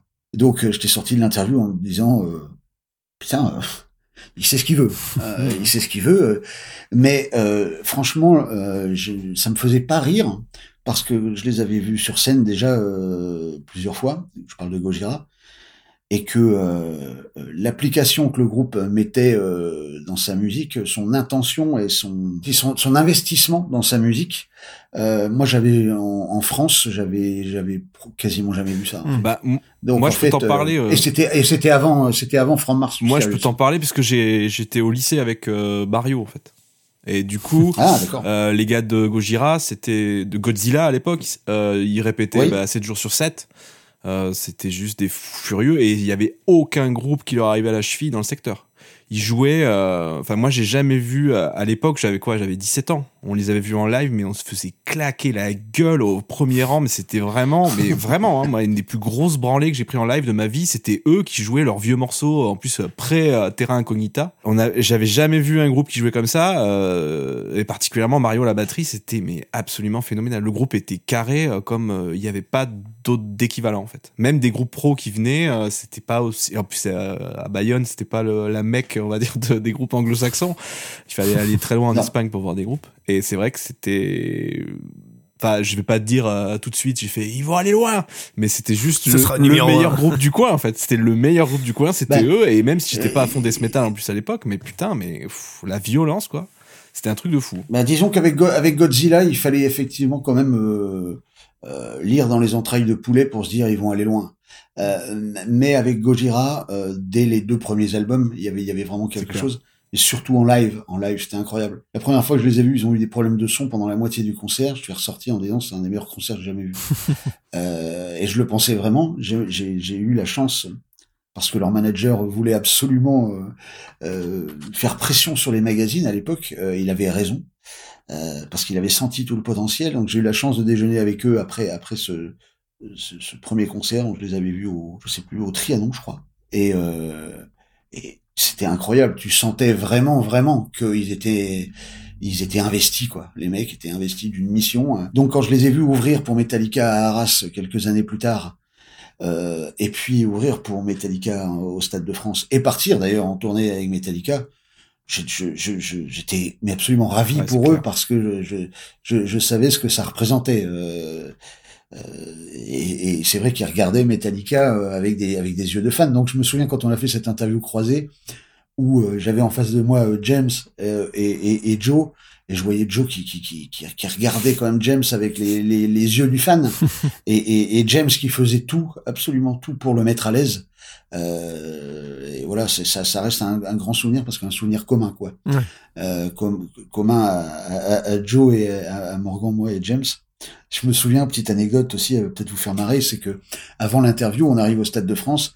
Euh, C'était bien évidemment quelques heures avant le concert et on passe plusieurs barrages, montrer vos passes, blablabla. Bla, bla. Et puis à un moment, euh, avant de rentrer dans la pièce dans laquelle on doit faire l'interview euh, croisée, il y a un, un, un mec de, de, de- du crew Metallica, je sais pas qui c'était, euh, production manager, tour manager, qui vient me voir et qui dit voilà c'est qui qui fait l'interview. euh Alors avec Morgan, on lève euh, timidement le doigt. Le mec vient nous voir, il fait voilà James, euh, il connaît l'album avec la baleine, hein, euh, mais euh, il connaît pas tout. Gojira sur le bout des doigts, donc euh, essayez pas de lui poser des questions trop pointues sur le catalogue de Gojira. donc euh, donc euh, voilà, on avait fait attention à pas le mettre mal à l'aise pendant l'interview. D'ailleurs c'était c'était pas l'idée, l'idée était vraiment qu'ils échangent en fait euh, ce qu'ils avaient fait avec à notre grand bonheur. Donc ça, ça reste voilà une grande expérience. J'ai parlé beaucoup, mais, Non, mais ça, voilà. hein. ça m'a fait Ah plaisir. non, non, c'est passionnant. Mais en- entendre, hein. Et puis en plus en termes d'expérience, on n'a pas encore abordé, euh, il enfin, il reste un point à aborder, c'est que tu as quand même eu la chance de faire certains concerts assez exceptionnels. Euh, alors des concerts, ouais, c'est pareil. euh, J'en ai j'en ai vu bien évidemment au fil euh, au fil au fil du temps. euh, euh, le, le premier le premier en 90. Hein, euh, alors, je vous dois quand même euh, la vérité. Euh, J'étais encore j'habitais encore à Brest et euh, et donc euh, je voulais absolument voir Dio. Euh, Ah oui. parce que euh, parce que non non tu, tu peux pas deviner Ah. le batteur parce que le batteur de Dio était Simon euh, Wright, Ah, euh, ben évidemment. oui. et, euh, et, et, et que le groupe faisait une dédicace à la Fnac et je, je me suis dit il faut absolument que j'y aille pour interviewer Simon Wright pour mon fanzine. Ouais.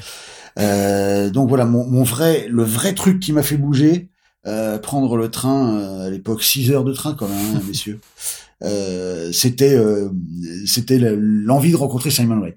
Bon après je vous cache pas que le fait de voir euh, euh, de voir Metallica bien entendu mais mais aussi Dio et un autre groupe qui avait qui, qui m'avait euh, qui, qui m'avait tapé dans l'oreille à l'époque c'était Warrior Soul Ouais, ouais. groupe que j'adorais qui s'est fait massacrer par le public d'ailleurs euh, le public alors euh, très très ouvert d'esprit de Metallica et il y avait un il y avait Bonham aussi voilà Bonham en première Ah partie oui, c'est vrai.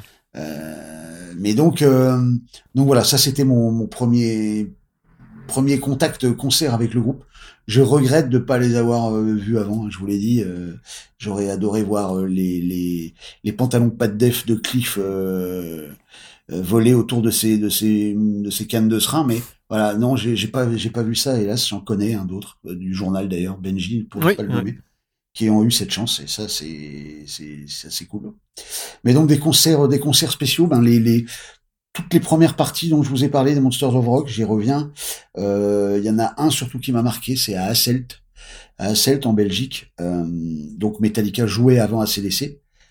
Et, euh, et j'avais eu la chance d'être dans une espèce, une espèce de carré or, ça n'existait pas, mais c'était simplement des barrières qui étaient, euh, qui, qui après euh, les morts à Donington pendant le concert de Guns N' Roses, là, il y avait, il y avait eu toutes ces mesures de sécurité qui consistaient à, à casser la foule en deux avec une barrière, en fait. Et donc, euh, tu pouvais, avec un bracelet, te, te pointer dans cette zone, en ressortir si tu avais un, un- envie d'aller chercher une petite binouse fraîche. Mais voilà. Et donc, j'avais eu, j'avais pu voir les concerts de, ce- de, de- de- avec cette proximité-là. Euh, donc, je m'étais pris, ça m'a valu quand même de, de connaître mes premiers slammers euh, qui me tombaient sur la tête, de me prendre la basse de Nicky Six sur le, le coin du le coin de la, la tête aussi. Et, et donc j'ai vu Metallica euh, et, et, et Metallica ce jour-là ils ont tout cassé. Ils ont absolument tout cassé. Vous m'entendrez pas le dire souvent, mais euh, je pense que ce jour-là, pour moi, c'est eux qui sont sortis vainqueurs du- d'un duel pourtant euh, pas très équitable. Ah ouais. Avec ACDC, hein, ils avaient une- la scène était juste incroyable. À l'époque, c'était la plus grande scène du monde. Et il y avait 21 canons au-dessus de la scène. Elle était vraiment, c'était, c'était un truc de dingue. Et je me souviens que Metallica euh, s'était donné euh, à fond euh, et qu'ils étaient restés de très très longues minutes pendant que euh, les Roddy étaient en train de démonter la scène déjà. Hein. Ils étaient restés pendant de très très longues minutes à, à prendre les, les, bannières des fans, à les montrer, à balancer des médiators, des baguettes. Et j'avais trouvé là aussi que c'est un truc que je regrette d'ailleurs qu'ACDC ne fasse jamais. Euh, Il y a les coups de canon, paf, ils se barrent. Il n'y a pas de, il n'y a pas ce, ce salut, on remercie les fans. euh. ça c'est un petit, un petit truc que je regrette avec ACDC. Donc ce jour-là, euh, les, moi j'étais au dos de la barrière, donc j'étais au point le plus éloigné du, de, de ce petit carré or. Et derrière moi, il y avait, il y avait les fadas, quoi, les fadas euh, qui eux n'avaient pas eu l'accès et qui étaient là. euh. et on était en Belgique, hein, donc beaucoup de Hollandais qui étaient là. Et et ils, étaient- ils ont mis la, ils ont mis la misère, hein, la misère aux videurs qui étaient euh, en train d'essayer de protéger cette, cette fameuse barrière là. euh. Voilà, un concert de dingue, un concert de dingue. euh, voilà, mon préféré de loin sur le sur les, les Monsters of Rock. Alors que je les ai vus euh, plusieurs occasions sur cette tournée. Euh, Bercy 92, énorme, énorme. Bercy 92, euh, c'était à l'époque où ils, ils envoyaient des, des, des roadies euh, dans l'après-midi filmer des séquences dans les villes. Donc les mecs filmaient la Tour Eiffel, ils filmaient les fans qui arrivaient, ils filmaient plein de trucs. Et puis, euh, et en fait, ils diffusaient ça euh, avant leur montée sur scène. Euh, ils étaient filmés eux aussi dans les loges. Euh, et il y avait, il y avait une ambiance de, de fou, de, de fou ce jour-là, avec d'ailleurs le Snake Pit. Hein. Ouais. Je connais, j'en profite pour saluer Pascal Toupin qui était dans le Snake Pit ce jour-là, Oui. qui avait gagné son, son pass grâce à, au magazine Best. Euh, Vincennes en 93, j'avais moins aimé. Euh, Il y avait The Cult et Suicidal Tendencies en première partie, mais il faisait pas beau. Euh, le groupe était fatigué euh, et en dépit du fait qu'il soit fatigué, il jouait longtemps. Euh, la tournée, c'était le, le Nowhere Else Storm Tour, et effectivement, il portait bien son nom parce que euh, il n'y avait plus aucun endroit où Metallica n'avait pas joué sur la planète euh, pendant cette tournée. J'ai- J'avais trouvé le groupe, euh, le groupe éreinté. Ah, bah ils étaient Euh, rincés là. Bah ouais. Ouais. Puis c'était des gigs de 2h30 tous les soirs. euh, pff, enfin, je veux Ouais. dire. hein. Ouais, c'était c'était très Avec, très long euh, avec plus, de 20 solo- minutes, solo, euh. solo de basse, machin. C'était c'était c'était excessivement long. Alors peut-être aussi que ma vision est faussée parce qu'il avait pas fait beau euh, et que donc euh, évidemment forcément euh, au bout de deux heures et demie de show de Metallica il commence à faire froid, euh, surtout à Vincennes qui était un, un endroit exquis et adorable euh, pour pour accueillir les gens les pieds dans la boue. Euh, deux autres concerts le 15 et 16 septembre 96 à Bercy. Euh, là, je- j'en garde un grand, grand souvenir, le Pour Touring Me. Donc là, c'était la, la fameuse scène centrale. Et j'ai trouvé que sur, sur, sur, sur, ce, sur cette tournée, euh, alors il n'y avait pas les réseaux sociaux, heureusement, sinon euh, tout le monde aurait craché le, le subterfuge de la scène qui s'écroule pendant Enter Sandman, euh, voilà, sur les réseaux. Mais donc la surprise restait, euh, restait vive, euh, même si des gens avaient fait, avaient fait la, déjà quelques dates de la tournée. Et ce qui était incroyable, c'est qu'il y avait, il y avait des idées euh, toutes les deux minutes sur cette tournée. Déjà, ils montaient sur scène euh, alors que la salle n'était pas dans le noir. Oui, c'est vrai. J'avais trouvé, j'avais trouvé ça absolument fantastique. Donc tu les voyais arriver tranquille, ils faisaient comme si. Puis il euh, commençait à, je sur Kingston, s'il commence à jouer Bad Seed, euh, qui est, qui, qui- comme s'ils étaient en train de jammer un peu, de répéter, de se chauffer, quoi. Ouais, ouais, ouais. En fait, ils, voilà, ils tapent dans les mains de leur, euh, leur rodi attitré, euh, ils prennent leur médiator, ils boivent un petit coup, ils montent sur scène et à, jou- ouais, à jammer. C'est vraiment ça. Et d'ailleurs, je- le, le- les deux ou les deux premiers morceaux ou le premier morceau, je sais plus. C'est vieux déjà, mais euh, ils le jouaient avec les lumières encore allumées. Ouais, c'est ça. Ouais. Et, euh, et au, au bout d'un moment, bam, les- tout- toute la salle était plongée dans le noir et là le public était complètement, euh, complètement hystérique. Quoi. C'était à l'époque où, où à Bercy il n'y avait pas encore de loge et puis de sièges joliment peints en noir. et puis tu peux pas aller acheter des Taco Bell euh, dans les dans les travées. C'était une ambiance de une ambiance de dingue. Alors même s'il y a eu euh, un rejet pour certains de, de ces albums, hein, euh, Load et Reload, euh, la, la, la tournée était juste Ouais, incroyable. en live, ça, ils ont Euh, quand même le- toujours mis, mis tout le monde d'accord en live. Hein. Quoi, malgré Ouais. le rejet des disques qui effectivement sont du, plus du hard rock heavy que, que du, du trash à l'ancienne. mais, mais là, il y avait, ouais, il y avait, il y avait ces idées en plus. Je trouvais le fait qu'ils ils commencent sous la lumière et qu'ils finissent aussi euh, avec une, une- autour d'une simple petite ampoule, euh, puisque la scène s'était effondrée, hein, rappelons-le. Ouais, ouais. Enfin, en tout cas, quelques tourelles, on, il faisait croire que leur rodis se tombait des cintres et tout. Enfin bon, c'était franchement, c'était pas mal foutu. Et, et à la fin, il se terminait sur des reprises de des Misfits. Euh, euh, autour du autour d'une ampoule quoi. J'avais j'avais trouvé ça grand. C'était vraiment euh, très très très très belle production. Après si vous en voulez encore, je les ai vus au Puckle Pop euh, sur le Escape from the Studio. Ouais, le fameux, ouais. Donc euh, je les ai vus deux fois en trois jours au Puckle Pop et à Reading. Et ce qui est intéressant, c'est qu'au Puckle Pop, alors je disais tout à l'heure que que que la Belgique leur, leur avait réussi en 91 puisqu'ils y avaient euh, probablement euh, remporté le, le, le duel face à la CDC. Et là, en 98, euh, à- au Puckle Pop, ils vont perdre le duel parce que c'est le groupe qui va vraiment marquer les esprits, c'est Rammstein. Oui, c'est vrai. ouais. Désolé Ah, Nico, mais- Euh, mais mais c'est Rammstein. Il y avait une très belle affiche. Hein. Il y avait il y avait notamment euh, Marilyn Manson aussi qui dans ces années-là était euh, propo- Ouais, envoyé proposé un gros, show qui était qui était qui était qui était bien violent et, et malsain. Et euh, et là Rammstein qui se produisait pourtant l'après-midi a marqué marqué beaucoup beaucoup beaucoup de points. Au- à tel point que je me souviens le, le lendemain matin. euh, quand on, on prenait notre petit déjeuner, on avait les journaux de la de, du jour et, euh, et c'était Rammstein qui faisait euh, qui trustait toutes les coups Ah oui. ce qui était euh, ce, qui, ce qui était assez assez impressionnant par contre euh, ils avaient ils avaient joué quelques enfin c'était cool de les voir c'était cool de les voir refaire un Escape from the Studio ce qu'ils avaient leur était déjà arrivé de faire Ouais, période Load, euh, avant, je avant sais. la sortie de Load, je crois. Ils avaient fait ça. euh, Justement, Ouais. le, le concert Ouais, avec ouais. le mulet, il me semble, c'était Escape from Studio. euh, je peux me tromper. hein. oui exactement Oui, c'est ça. exactement Ouais.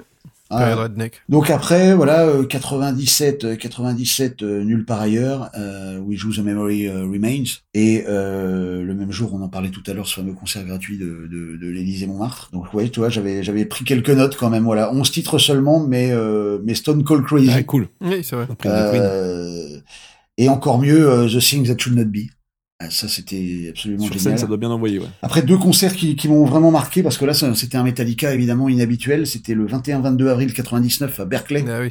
au Co- Community Center euh, où euh, ils jouent euh, deux concerts symphoniques les deux qui vont les deux premiers les deux qui vont donner naissance à euh, SCM alors c'est marrant parce que là euh, c'est la Area hein, donc de l'after show euh, il y avait tous les copains euh, des groupes euh, des groupes de trash de l'époque. Il y avait il y avait Rob Flynn aussi je me souviens qui était là. Euh, Francis Ford Coppola euh, Sean, Sean Penn enfin bon euh, euh, moi et mon photographe on, on se demandait un peu où on était on était arrivé il y avait les mecs d'Apocalyptica aussi qui étaient là. Ah oui. Euh, ce qui était important pour la suite, euh, vous allez voir, puisque un mois, un mois après, ils ouvraient pour Metallica Ouais. euh, au Dynamo Open Air, euh, ce qui était assez incroyable parce que c'était la première fois moi que je les voyais. Il fallait quand même avoir des, des baloches pour euh, pour aller ouvrir en électro euh, acoustique au violon euh, euh, au Dynamo à l'époque, euh, qui était aussi un public. euh, un public un petit peu retaillé. retaillé. Donc, euh, on voyait bien qu'il y avait eu, euh, il y, avait, il y avait cette, ce- cette rencontre apocalyptica euh, Metallica qui s'était faite.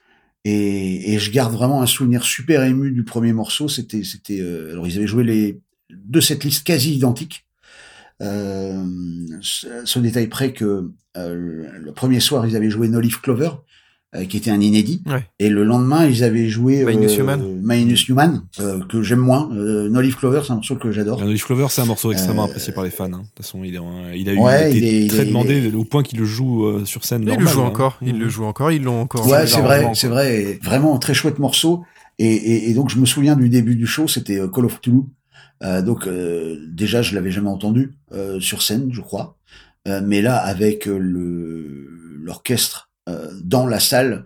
Alors après j'ai vu évidemment la vidéo, euh, le, le- j'ai écouté l'audio, mais euh, il y avait une puissance dans la salle euh, émotionnelle au moment où ils ont joué ce morceau. C'était incroyable. Les deux soirs d'ailleurs. Ce qui était marrant, c'est que le premier soir ils étaient très très tendus. Euh, on voyait vraiment que voilà un orchestre symphonique avec euh, jouer aux côtés d'un orchestre symphonique, c'était pas évident pour eux. Ouais, c'est compliqué. Et puis sur scène, ils avaient pas d'ampli, euh, forcément parce que ça repisse avec les, les musiciens. Il y a- il y a- c'est vraiment très très spécial comme euh, comme délire. Hein. Il, il nous avait dit qu'il y avait eu deux jours de répète seulement. Alors je sais pas si c'est vrai, mais euh, deux jours de répète avec l'orchestre, bien entendu. Pour pour les musiciens classiques, c'est normal. Hein. Deux jours de Oui. répète, c'est même Ouais, je, pas mal. je, je, je pense, je crois que c'est Jason qui m'avait confié ça. Lui, ça, il trouvait ça moins classique, lui. Hein. Ouais, ouais. Et il me disait qu'ils avaient vraiment, vraiment, il était super tendu le premier soir. Le deuxième, euh, beaucoup moins. Donc voilà, ça c'était une expérience, euh, expérience vraiment, vraiment ex- exceptionnelle. Et puis après, allez, je vais vous la faire courte. Euh, bon, le Dynamo, je vous l'ai, je vous l'ai dit, euh, Bercy et les Eurocaines en 99, euh, qui étaient aussi des très beaux, très beaux concerts. Euh, surtout celui de Bercy avec Ministry, Monster Magnet. Ouais. Monster Magnet qui s'était fait jeter là aussi, euh, parce Ouais. que quand on est fan de Metallica, on n'aime pas le stoner. Pourtant, on aime l'eau de. Ouais, mais ouais, c'était génial. Le, le, le, le, le- triptyque était, était, était sublime. euh, voir Monster Magnet, euh, Ministry et, et Metallica, euh, fabuleux.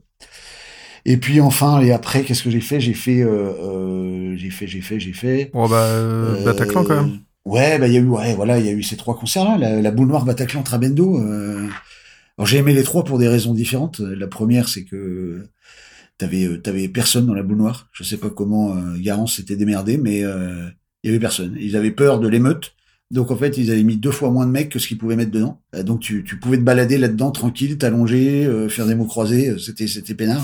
Sauf évidemment dans les trois premiers rangs. C'était assez grand parce qu'ils avaient mis, euh, tu peux rentrer dans cette salle que par que par la rue en fait euh, principale, par le boulevard le boulevard euh, Rochechouart. Ouais. Donc du coup, euh, ils avaient mis un, un petit fil, je me souviens tendu le long de le long des murs. euh, entre le de, de sorte que le public euh, voilà qui puisse passer entre le mur et le public pour accéder à la scène donc ça, c'était incroyable, évidemment, tu les voyais avec une proximité euh, de, de dingue. Mais mon préféré avait été le Bataclan, euh, pour des raisons qui n'échapperont pas à Guillaume, qui était qu'ils avaient joué euh, quasiment du, du... Ah oui, cette liste, c'est la meilleure des trois, de loin. Et, et du, et du Ride. Les trois euh, sont bien, mais celle-ci était monumentale. For Horsemen, For Horsemen, Les Pure Messiah, No Remorse, Ride the Lightning, Damaging, bon. J'étais aux anges, j'ai perdu 4 kilos, euh, il faisait, euh, il faisait une chaleur de fou. Et puis surtout à l'époque, euh, euh, ils ont ressorti ce genre de morceaux plus à la suite, mais à l'époque c'était vraiment rarissime quoi.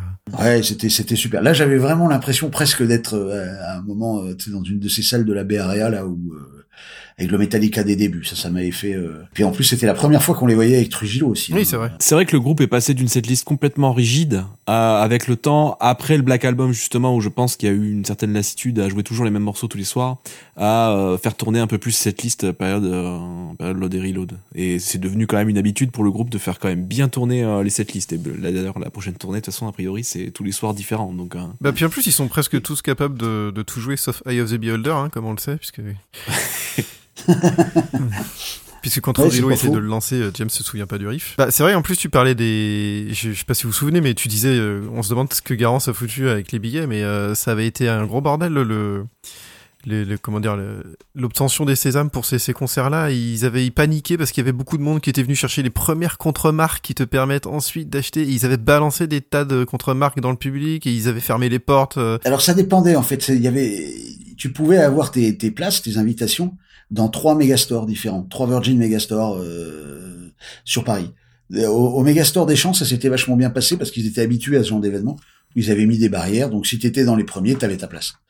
Et après, j'étais avec Morgan, euh, euh, alors je sais plus, je sais plus quel, quel Megastore, mais qui était d'ailleurs plutôt un, un mini store, hein, un Virgin mini store, et, et, et où là il y avait aucune barrière, il y avait rien. Donc évidemment, jusqu'à ce qu'ils arrivent avec les contre-marques, euh, le public était absolument merveilleux, euh, génial. Et puis finalement, ça s'est transformé en cohue. euh, les gens, il y avait, y avait des, mecs qui se lamaient et tout. C'était, incroyable. Enfin bref, oui, c'était un beau bordel l'organisation de ce truc-là, mais euh, mais quand même, je me souviens le dernier concert au Trabendo, euh, qui est, qui est pour moi le moins bon des trois, mais mais ils ont fini vraiment, ils se sont donnés quoi. Il faisait excessivement chaud ce jour-là en plus. Et quand tu sais qu'ils avaient joué au Bataclan avant, le Bataclan il faisait 50 degrés là-dedans. Euh, c'était c'était quand même assez impressionnant de les voir euh, les voir re- relancer encore la machine. D'ailleurs, il avait fallu que le concert avait été un- avait joué en retard en fait. Euh, il a fallu attendre euh, bien plus que l'horaire euh, prévu pour pour les voir. Bah, c'était c'était c'était dingue quoi. Tu les vois dans trois salles parisiennes comme celle-là, c'était fou. Petite anecdote d'ailleurs, ça devait jouer, je crois, à l'Élysée Montmartre et non pas au Bataclan au départ. Ah oui. Et finalement, ça avait été euh, ça avait été euh, changé. Et alors, il fallait choper la, contrema- la contre-marque de chaque concert spécifique. Fallait les trois. Ouais. Ouais. Ouais, ouais, absolument. Mais il y avait, euh, il y avait un moyen aussi de les avoir si tu étais au Met Club. En fait, tu pouvais Oui, c'est les vrai. avoir en, en avance. Il y avait Et là, de possibilité, il y avait manière, quelques de manière sûre. Ouais. Mm. C'est vrai. Donc, euh, moi, je m'étais débrouillé comme ça, hein, parce qu'en fait, on était nombreux au journal, évidemment, à, à vouloir voir les trois, et donc il avait fallu. euh, on a, on a, on avait eu des invitations, bien entendu, avec le label, mais euh, pas, euh, pas autant que ce dont on avait besoin. Donc, il avait fallu qu'on, qu'on se débrouille aussi avec des potes qui étaient au Met Club pour avoir, pour pouvoir euh, faire rentrer tout le monde. Oui, oui, c'est vrai. ouais. Donc tu vois, après je les ai vus, je les ai vus au Parc des Princes euh, en 2004, Quatre. Ouais. euh, au Rock en France aussi en 2008 à Arras. Ouais. C'était c'était cool, ça m'a moins marqué Arras. euh, J'avais aimé le concert d'Arras, je me souviens celui du Parc des Princes, j'en garde un souvenir très flou. Parc des Princes, il était bien, mais c'est vrai que Arras, on avait retrouvé une espèce de violence juvénile là. Il y avait une setlist assez folle quand même. Radio Lightning, euh, le morceau en entier, tout ça. euh, il avait ressorti sa ceinture, là, sa cartouchière. On avait Whiplash aussi, je crois. Euh, C'était quand même quelque chose. Après Bercy 2009, je ne le fais pas parce que je suis sur la tournée Black Ice. Mais par contre, comme je veux absolument les, voir, je vais les voir à Anvers. Et là, c'est une petite anecdote amusante. Je m'y suis pris tard et donc je, suis avec Vanessa Gert qui travaille au magazine aussi, qui, qui fait de la photo aussi. Et, et donc en fait, comme je connais bien Rob Flynn, euh, attention, je connais pas tant que ça de musiciens, mais je connais bien Rob Flynn. Et donc euh, je lui envoie un petit texto, il me met, il me dit pas de problème, je vous mets deux passes à l'entrée. Ok, super, on Trop arrive, on a, on a nos deux passes, c'est génial. Vanessa a quand même pris son appareil photo au cas où. Et euh, là, on apprend sur sur euh, sur place que euh, Rob nous dit, euh, Rob Flynn va pouvoir, euh, elle pourra shooter Metallica, elle pourra shooter Machine Head et euh, je sais plus comment s'appelait le, le groupe The Sword, The Sword. euh, The Sword qui était en première partie, Euh, mais elle ne pourra pas shooter Metallica avec les passes que, que je vous ai. Donc on va aller ensemble voir à la production et on va demander si euh, passe. Je me dis bon c'est bon. Rob Flynn, putain, personne va lui refuser un truc, merde. Et là, il demande, euh, et, et, et, et en fait, le, le tour manager de Metallica dit, bah non, non, c'est trop tard, euh, euh, c'est 10 photographes, euh, pas 11, euh, bon, machin. Ah, putain, fait chier, quoi, si près du but. Van- Vanessa shoot euh, The Sword, Vanessa shoot Machine Head. Et puis, euh, et puis pendant Machine Head, en fait, je réalise que, euh, si vous voulez, il y a un, des, des loges, il y, a des, il y a des barrières, un système de barrières qui permet aux musiciens de rejoindre la scène centrale. Et je m'aperçois qu'en fait, ces barrières, elles sont enlevées dès lors que le groupe est sur scène. Donc, euh, je me souviens, je dis, je dis à Vanessa, voilà, comme, comme ton passe, euh, il, il ressemble vachement au vrai, au bon. Je crois qu'il y avait juste une lettre qui changeait, mais bon. Ce que tu fais, c'est que tu arrives alors que Metallica euh, est déjà sur scène et tu tu tu as ton matos en toi, tu caches un peu ton matos, la salle est plongée dans le noir et tu t'arrives avec ton matos comme si euh, c'était tellement une évidence que tu devais euh, t'étais à la bourre et que tu- c'est ce qu'elle a fait. Donc elle s'est retrouvée euh, autour de à shooter Metallica sous tous les angles avec cette euh, cette scène centrale.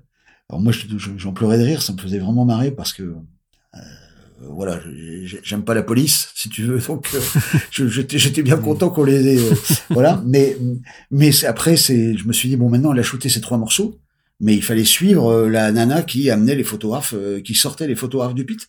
Et je me dis putain, mais comment elle va faire en fait? Euh, Ça va être ça va être compliqué, elle va pouvoir se barrer comme ça. Sauf qu'eux, ils avaient évidemment enlevé toutes ces barrières au moment où euh, euh, il fallait revenir dans les loges. Donc elle a pu se barrer par la foule. Et, et après, on a profité du concert. C'était, assez marrant. euh. Mais euh, ouais, ça, c'était une très belle tournée aussi. Très, très, très belle tournée euh, euh, que, que celle de 2009 euh, Oui, c'est vrai. avec, euh, avec, avec cette scène centrale. Je regrette d'avoir raté Paris. Je regrette d'avoir raté Paris parce qu'il y avait eu la jam avec Biff de Saxon. Ouais, ils avaient fait Motorcycle Man ouais, le premier soir. Et puis le, ils avaient sur les deux soirs, ils avaient sorti des trucs cool comme ils avaient sorti Bleeding Me, qu'ils avaient pu jouer depuis très longtemps. Enfin, il y avait comme des trucs chouettes pour les fans hardcore aussi. euh, C'était des bons concerts. C'était une bonne tournée, ouais. Ouais. Et enfin après, j'ai vu les dernières tournées, mais je vais, je vais juste vous parler de celle de. Alors on a parlé du Stade de France avec le Black Album, mais euh, euh, il y a celle de le concert à la- au Sony Sphere en 2011, Mm. euh, dont j'ai gardé un très bon souvenir aussi. Euh, euh, C'était pas évident. Mon père, mon père était malade. Il, enfin, il était, euh, il était mourant et. Euh, et en fait, euh, le, le pendant le concert, c'est pendant le concert de Metallica, j'ai appris qu'il fallait que je retourne sur sur Brest euh, au plus vite. Euh, mais je garde quand même, je garde un très fort souvenir parce que le le, le, concert, j'ai trouvé, était vraiment exceptionnel et le fait qu'on ait vu le Big Four pour la première fois en France euh, à cette occasion, ça représentait, euh, ça représentait quand même, euh, quand même quelque chose.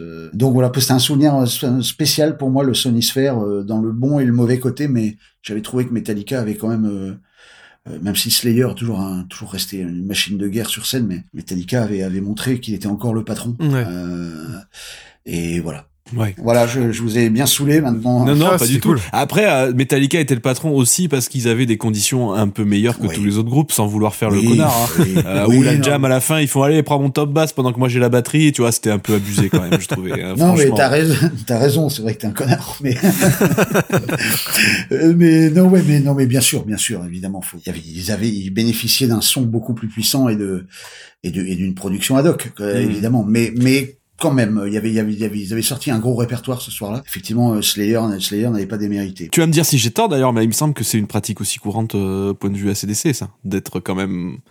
quand ils sont en haut de l'affiche, c'est eux qui sont en haut de l'affiche, même techniquement. Enfin, ça s'est fait déjà dans. dans... Oh, écoute, euh, oui, oui, euh, c'est, euh, c'est, c'est vrai, c'est un truc que je comprendrai jamais.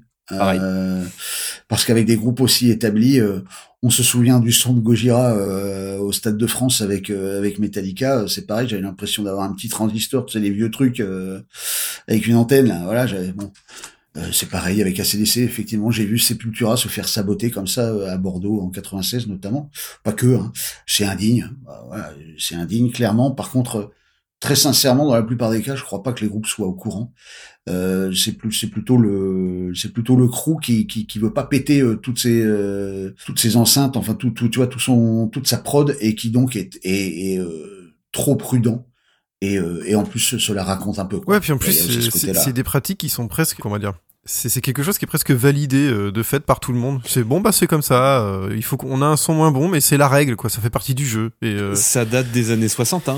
euh. voilà. Et du coup, je pense que tout le monde s'y met. Roddy comme euh, groupe se dit bon bah c'est comme ça que ça marche. euh, On, on se pose ça, pas de ouais. questions, quoi. Oui, oui, il y a ce côté-là. C'est pour ça que réussir à décrocher euh, le sésame, euh, ou l'opportunité d'ouvrir pour une de ces pointures, euh, c'est souvent hein, une arme à double tranchant. C'est pas toujours que, un cadeau, ouais. euh, c'est pas toujours un cadeau. Moi, je vois, je connais des mecs qui, qui, qui, qui savaient pas qui était Gojira hein, au moment du Stade de France en 2012 et qui m'ont dit, euh, c'est une bouillie ce truc. Ouais. Ouais. que, putain, euh, c'est- c'est vraiment au rayon laser. euh, C'est le groupe laser, quoi. Tu vois. les gars, c'est, les gars, c'est, c'est pas, c'est pas une bouillie quand ça joue aux têtes d'affiche. Ouais, c'est sont- clair. Ils sont fait, ouais, ils sont fait un peu, un peu pénaliser. Mais après, c'est vrai que c'est c'est commun avec tous les plus gros groupes, quoi. Ben, Maiden, ACDC, Metallica, quoi. Moi, j'ai vu à chaque fois des premières parties euh, où ça, ça sonnait comme une vieille flatulence euh, d'autoradio, quoi. Ouais, je, je trouve que c'est moins vrai avec Maiden. Ouais. Euh, je trouve que c'est moins vrai avec Maiden, mais oui, oui, euh, je sors de premières parties de Metallica, c'était ils avaient le son d'un autoradio, franchement. euh. Donc ouais, c'est un peu, c'est enfin, c'est même complètement con, euh, mais évidemment Metallica et ACDC sont pas les deux seuls à faire ça, ce qui Ouais, ne les excuse en rien. Non, non. euh, Mais euh, ouais, ouais. Mais c'était quand même une question de connard. c'est vrai. On va euh, on va aborder d'autres points un petit peu, enfin pour un petit peu plus euh, ta façon de voir Metallica, comment tu juges le groupe, etc. Mais on va peut-être euh, avant ça, euh, puisqu'on t'avait on t'avait juste demandé, euh, t'as fait plein de devoirs en plus qu'on t'avait pas demandé et ça fait super Ouais. plaisir que Ouais. t'aies pris le truc au sérieux comme ça. Euh, merci encore. Euh, mais on t'avait tu demandé, à la fin. on t'avait demandé. On t'avait demandé de nous faire simplement, euh, bon là les concerts tu nous les as bien bien détaillés, tu pourras peut-être nous dire si t'as un classement de, de- des trois qui t'ont le plus marqué, Ouais, mais allez, j'y vais sur les trois concerts. Asselt 91, donc je vous en ai parlé, ou, ACD ou, ou Metallica pour moi vole la vedette à ACDC sur les Monsters of Rock. Euh, Bercy 96 euh, pour les raisons aussi que je vous ai euh, je vous ai indiqué, euh, c'est-à-dire toutes ces trouvailles dans la production. Euh, un concert, un concert super riche, euh, proximité avec le groupe, euh, parce que une scène centrale c'est bien en stade, mais une scène centrale c'est encore mieux en salle. et, et, et, et on s'est souvent plaint de l'acoustique de Bercy. euh. Personnellement, je, je, je n'ai que du que du bon et du bien à dire de l'acoustique de Bercy. J'ai toujours vu des, des super shows avec des publics à bloc. Euh, et là, c'était c'était le cas. Donc euh, voilà, Bercy 96, j'ai adoré. Et puis évidemment, je triche puisque je vais citer euh, les trois de 2003 Ah oui, bah oui. Euh, pour finir. Ouais. Parce que parce que j'avais même eu le temps entre le concert du Bataclan et, et, et le concert du Trabendo d'aller voir un bout d'Audio Slave au Zénith. C'est Euh, vrai. donc c'était- en même temps. Mais, mais je me souviens, c'était merveilleux. On, on arrivait près du boulevard Rochechouart, euh, je sais plus quelle heure, on va dire euh, 14 heures. Il faisait beau, les filles étaient les cours vêtus. euh, euh, on pouvait, on, on s'était pris un ou deux vins blancs avec le père Rouet pour commencer la journée. Euh, c'était c'était fantastique quoi. Il avait fait très beau, très chaud jusqu'à. C'était une vraie journée d'été, c'était génial. Puis Metallica trois fois dans la journée. euh, voilà, c'était. Et moi, je passais fabuleux. mon bac de philo ce jour-là. C'est pour Euh, T'as t'as eu une bonne note au moins? J'ai eu 12, je crois. C'est pour ça que j'ai Ouais. même pas essayé de, j'ai même pas essayé d'avoir des places puisque c'était mort, quoi. Ah, Et du coup, tu, tu les as pas vus au download, le, le concert culte avec euh, où Lars était malade. C'est le, le saint graal euh, des concerts de Metallica, un peu celui-là. euh. Non, non, je, je n'ai pas vu ça. J'aurais bien aimé. J'aurais bien aimé parce que j'aime Ah, bien les, les- effectivement l'imprévu. Donc euh, le voir avec les voir avec euh, avec Dave Lombardo et le batteur de, de, de Slipknot, c'était Joey. C'est hein. Jordison, Ouais, ouais. Joey Jordison. Ah, J'aurais adoré. J'aurais adoré. Ah, carrément. Mais non, je les ai pas vus. Je les ai pas vus sur ce sur ces dates. Je les ai vus après en 2000. euh, c'était quoi 2019 dans. C'était mon premier Snake Pit, euh, figurez-vous. Et euh, Ah oui, pour ça le m'a Stade fait de tout- France. ouais. et ça m'a fait tout drôle. J'étais à côté du père de, de Lars. euh, Torben, Ah ouais, Torben. euh, qui, qui, qui nous a quittés hélas depuis. euh. Ah, euh, le père de Cliff peut-être plutôt. Ah pardon, excusez-moi, oui, Cliff, oh ouais. là là, oui, euh, oui, le père de Cliff, le père de Ouais. Cliff. C'était c'était assez étonnant. C'est c'est une expérience que j'ai trouvée d'ailleurs euh, euh, douce amère en fait d'être dans le Snake Pit, c'est-à-dire que tu as une t'as une proximité qui est telle avec les musiciens euh, que tu as déjà tu as du mal à, de- à savoir où donner de la tête. Et, Mm. et en plus, euh, tu, tu ne perçois pas vraiment l'intégralité de la production, la production dans son ensemble. Donc, ce que je conseille à ceux qui, qui ont de l'argent, de la chance ou des relations, ou les trois, c'est euh, quand le groupe fait deux concerts, comme ce qu'il s'apprête à faire euh, en juin, pro- mai prochain. Mai prochain, c'est euh, de faire un concert dans le Snake Pit et un concert hors Snake Pit. Ouais, mais là, du coup, faut acheter Encore 4 billets. faut-il pouvoir le faire, mais là, ça faut acheter quatre billets. C'est pour ça que je parlais des gens qui avaient de l'argent. Il n'y a de toute façon que ceux-là qui m'intéressent. mais donc, ouais, non, c'était sympa. Ça, c'était sympa. Oui, oui, c'est une expérience. C'est vrai qu'après, euh, voilà, il y a, il y a des avantages et des inconvénients, même si euh, c'est comme un truc à vivre euh, une fois quand même. Alors, on t'avait soumis aussi euh, les trois. On va commencer par quoi? On avait dit les trois albums et les trois morceaux. On va commencer par les trois albums peut-être? Ouais, les trois Bon, allez, albums. alors les, alors les trois albums, je vais beaucoup te décevoir, Guillaume. Je vais faire mon boomer puissance 3000.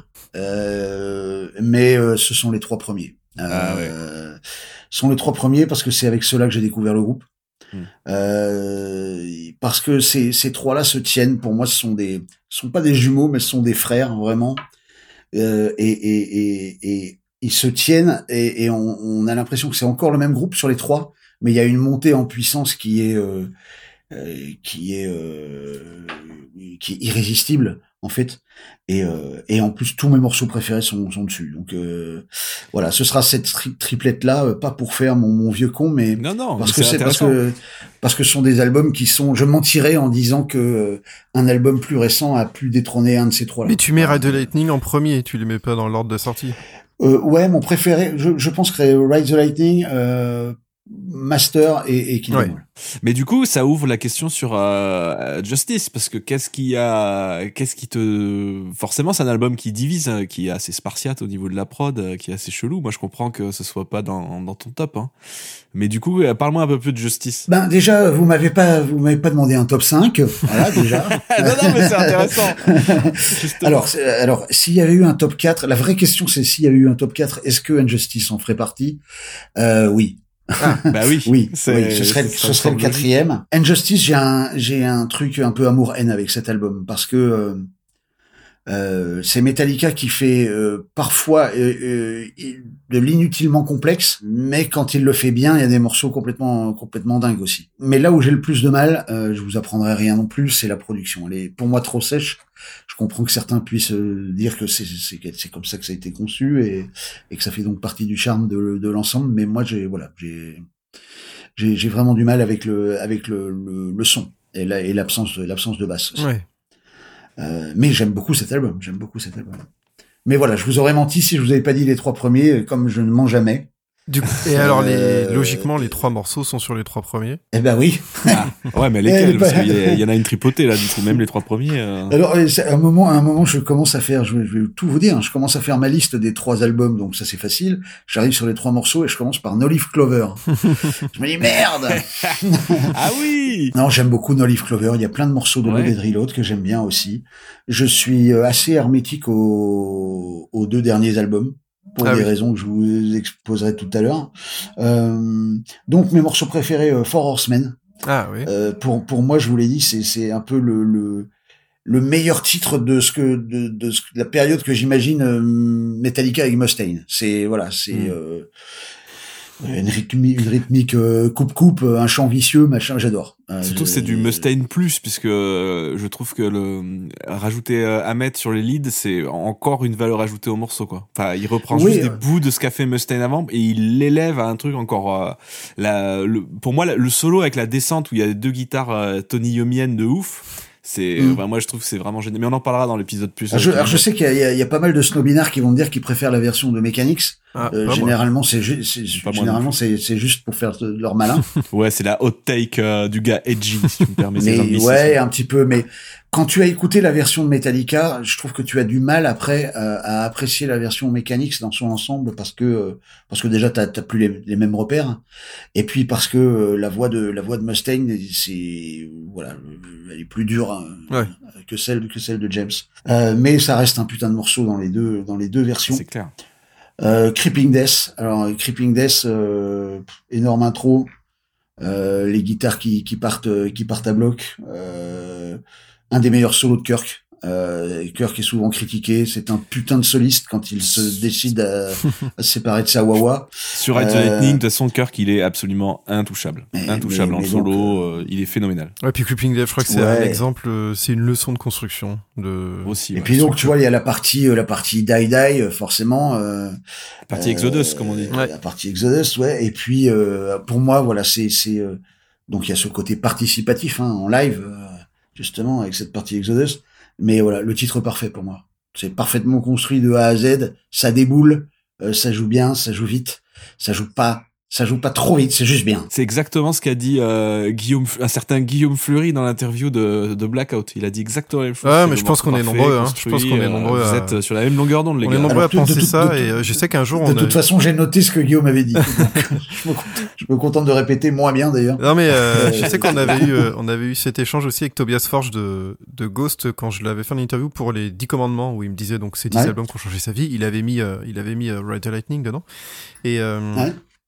Et il me disait il pense exactement comme nous et ouais, je pense qu'on est nombreux quoi. Creeping Death c'est une leçon d'écriture euh, de A à Z, il y a tout ce qu'il faut là où il faut, euh, il y a rien à changer, il y a pas une seconde qui qui, qui marche pas quoi. C'est assez impressionnant. Alors après sur le troisième, bah, je suis allé chercher euh, parce que je- voilà, j'ai été gentil, j'ai voulu en mettre un des trois, un de chacun des trois. J'ai mis Welcome Home Sanitarium. Ah oui. Euh, J'aurais pu mettre Orion ou Call of Ouais. Toulouse euh, ou encore euh, Where the Things That Should Not Be parce que j'adore ces morceaux euh, qui montent tout en ambiance. euh. C'est justement, je crois, ce qui m'a fait euh, définitivement euh, céder à Metallica. Euh, qui on était plus juste dans la dans la vitesse euh, même si Met- Metallica a jamais fait de la de, de la vitesse un pour la vitesse mais il, y a- il montrait là qu'il savait poser des titres il savait construire des titres il savait monter crescendo fur et à mesure et, et c'est ce que j'appelle moi les titres un peu euh, j'ai j'ai ça aussi avec ACDC c'est les titres un peu ambiance malsain là donc Ouais. euh, voilà, Welcome Home Sanitarium, euh, si t'écoutes ça dans ton plumard au casque, euh, il y a un truc t'y es quoi. T'es t'es- t'es à l'asile avec les fous, euh, c'est un truc, c'est un truc, c'est un truc de dingo. euh. Et puis, et puis en plus, il se termine quand même en petite euh, speederie aussi. Hein. Il y a des, tout le passage speedé. euh. Ouais, ouais, le riff final, euh, il est bien bone crushing, si tu me permets l'anglicisme. Et puis, et puis tu vois les, les, les, les constructions, euh, constructions en espalier euh, qui vont amener justement à Injustice.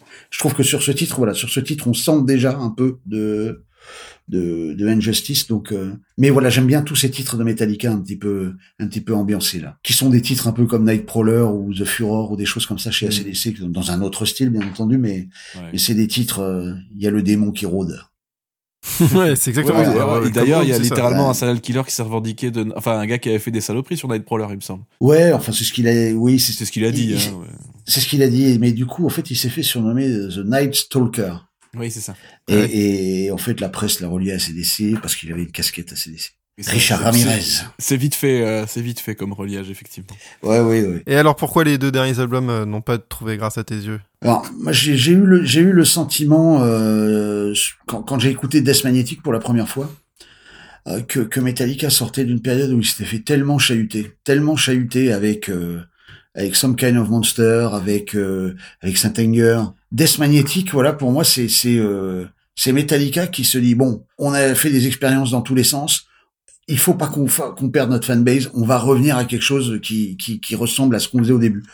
Donc ils font, ils, ils- ils vont voir le grand gourou euh, Rick Rubin, qui qui, euh, qui, est, qui est certainement génial pour plein de groupes, euh, mais qui est aussi euh, très mauvais avec d'autres. Ouais, ouais. Euh, il est jamais, euh, voilà, ça, ça dépend ce que tu attends d'un producteur en fait. Mhm. Euh, Moi, moi, j'ajouterais et- même, il a été génial avec certains groupes et. oui, je dirais comme toi aussi. Je dirais Ouais, comme parce toi que aussi. il a, euh, on lui doit quand même. euh, Il y a, y a pas que Death Magnetic, il a, voilà, on lui doit aussi euh, de pas avoir la version qu'on aurait dû avoir de 13 de Black Sabbath aussi. En fait, euh, Ri- Ri- Rick Rubin, c'est quelqu'un qui vient en studio euh, en fin de journée et qui pendant la journée n'est pas là du tout. Euh, il arrive en studio, il a laissé à son ingé son faire. Euh, et lui, il arrive, il dit passez-moi les morceaux. Ok, non, celui-là c'est pas bon, c'est pas bon, c'est pas bon. Ah, ça faut me changer de solo. Puis il fait une pos- position de yoga, puis il se rebarre. C'est vraiment ça. Il est Mais tu vraiment sais, comme ça. C'est exactement ce que lui-même vend. Il, il, Oui. vend, il vend ce recul.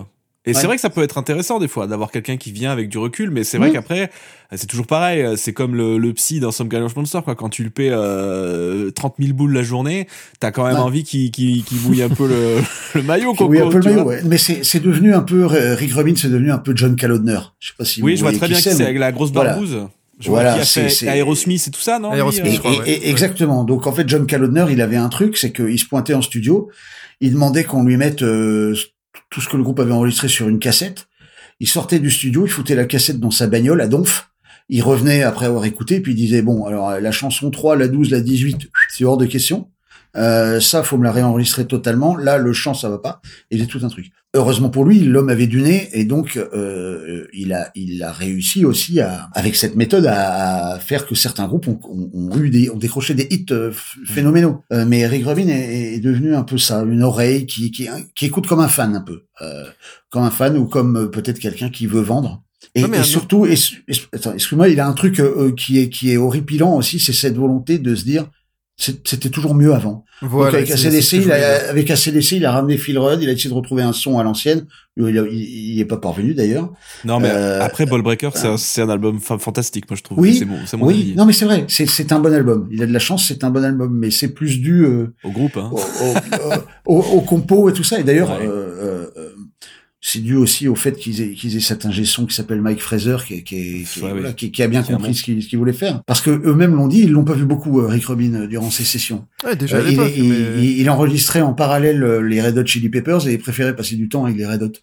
Euh, donc voilà, c'est pas. Mais c'est vrai que tu mets le doigt sur un truc qui est vraiment, je trouve vraiment euh, hor- horripilant avec Rick Rubin. Il a fait la, il a fait la même chose avec Metallica et Black Sabbath, c'est euh, de leur dire les mecs, il faut, il faut rétro-pédaler, regarder dans le rétro, redevenir Ouais. ce que vous étiez à vos débuts. Ouais, euh, imagine, il faut que t'as faire 19, du- imagine que t'as 19 ans et que t'es inspiré, quoi. Voilà, c'est vraiment ça. Complètement est-ce que- débile, quoi. Ce que je trouve Enfin. incroyable, c'est les, même Tony Iommi, qui est quand même assez franc en général, s'en cache pas en interview, il le dit, euh, c'est pas du tout ce que j'avais prévu de faire, c'est pas du tout ce que j'avais écrit, c'est pas du tout ce que je voulais sortir. Bah, tu fais. mais Alors souvent les groupes ne le disent que quelques années après. Ouais, lui, il l'a dit direct. Ouais, direct. Ouais, c'est c'est étonnant, mais euh, mais Et, voilà. dis, euh, euh, et pour Metallica, il a fait pareil. Il a dit, je veux que vous repensiez à ce que vous étiez quand vous étiez jeune. Je veux que, et puis vous réécoutez vos albums 50 000 fois. Je veux que même la nuit, quand vous dormez, il leur avait dit ça à Metallica, que la nuit, quand vous dormez, vous réentendiez vos vieux trucs, vous imprégnez de ça. Ça va vous forcer à refaire ce que vous faisiez avant à un groupe qui a passé son temps à essayer de repousser des limites et de faire autre chose que ce qu'il faisait avant. Et donc du coup voilà, je, je trouve que pour moi Death Magnetic, il y a, il y a des bons morceaux clairement c'est Metallica, c'est c'est pas non plus. euh, non, j'allais j'allais citer un nom de groupe que voilà, ça, je, je- faut pas. Ah Euh, non, vas-y. ah ouais, non les gars, je peux pas, je peux pas, je suis pas une balance. Euh, mais euh, non, voilà, il a, je pense qu'il il aurait rêvé euh, de, de ramener Black Sabbath euh, euh, à, à Master of Reality. Il aurait rêvé de ramener euh, Metallica à, à Master of Puppets. Et, et en fait, tu as Metallica qui est pour moi euh, utilisé à contre-emploi, c'est-à-dire euh, comme vient de le dire Guillaume, un Metallica qui a toujours été en constante évolution et à qui on demande pour la première fois de régresser. Euh, les gars, je voudrais vous entendre comme vous étiez avant. Mais tu peux plus les entendre comme ils étaient avant. Ils sont vieux. Euh, c'est impossible. Bah oui. C'est, ils ont plus la même fin, ils ont plus les mêmes voix, ils ont plus les mêmes instruments. Ils ont plus les mêmes vies. Euh, Tu peux plus, tu peux pas les entendre comme ça. Ou sûr. alors tu peux peut-être les entendre comme ça de temps en temps en concert quand, quand, quand la magie est vraiment là et là tu vas avoir ça. Mais donc voilà, je suis resté sur ma fin avec Death Magnetic euh, et, euh, et idem avec euh, et idem avec le, le dernier pour l'instant euh, parce que euh, pff, putain c'est trop long quoi, je m'emmerde un peu. Euh, Euh, Il y a des morceaux que j'aime beaucoup. euh, c'est quoi? C'est Moss into Flame? Ouais. Mm. Voilà, c'est un morceau ça que j'aime bien, qui en qui en concert euh, déroule déroule Il bien. le joue encore d'ailleurs, ce qui, ce qui indique quand même que ça, ça marche pas mal. C'est vrai que c'est un des meilleurs morceaux du truc, mais c'est vrai que pour le coup, Metallica, ils ont un truc. euh, J'avais un petit peu essayé de chatouiller Trujillo quand j'allais faire une interview là-dessus, mais évidemment, il a pas commencé à te dire.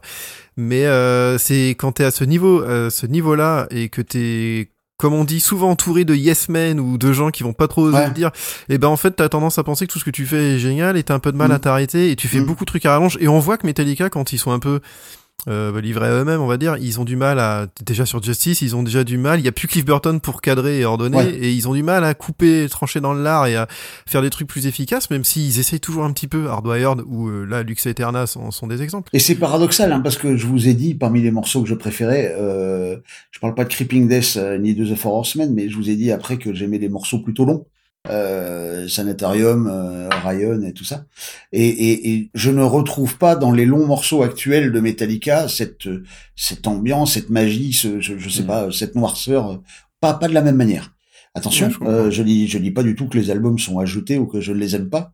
Je dis juste que euh, je me sens moins en phase parce que j'ai l'impression que c'est, euh, euh, en tout cas, Death Magnetic, j'ai l'impression que c'est un album moins authentique que ce qu'ils ont pu faire avant. Ouais, c'est vrai. Moi, je pense que le, le côté, euh, tu ressens moins les choses euh, comme elles devraient fonctionner. Finalement, c'est aussi, je pense, c'est simplement la manière dont ils enregistrent. On les voit avec leur ingé son. Euh, dès qu'ils font une boucle qui est bonne, pam, c'est la même partie de batterie qui est dupliquée. Euh, pareil pour les riffs de guitare. Ça, pour moi, c'est enfin, c'est extrêmement dommageable, hein, un groupe comme Metallica, quoi. Et euh, tu le sens dans les disques où il n'y a pas d'énergie, en fait, quoi. Et en plus, tout le peu d'énergie qu'il y a, c'est recalé, c'est artificiel, quoi. Enfin, je veux dire, là, il y a eu le, on en a parlé, le dernier single qui est tombé. Euh, la batterie, elle est, elle est fake de chez fake, quoi. Enfin, Lars, il peut pas, il joue pas métronomiquement comme ça. C'est pas grave, hein. Mais moi, je mais préférais l'entendre faire face des pains euh, sur voilà. album que, Alors, que continuer à tricher comme ça, quoi. Alors après, c'est pas pour vous embêter, hein, euh, mais le, le dernier morceau, quand je l'ai écouté là, euh, je me suis dit tiens, euh, ça me parle, ça me parle. euh. alors, je, il y a de l'énergie, euh, il est court.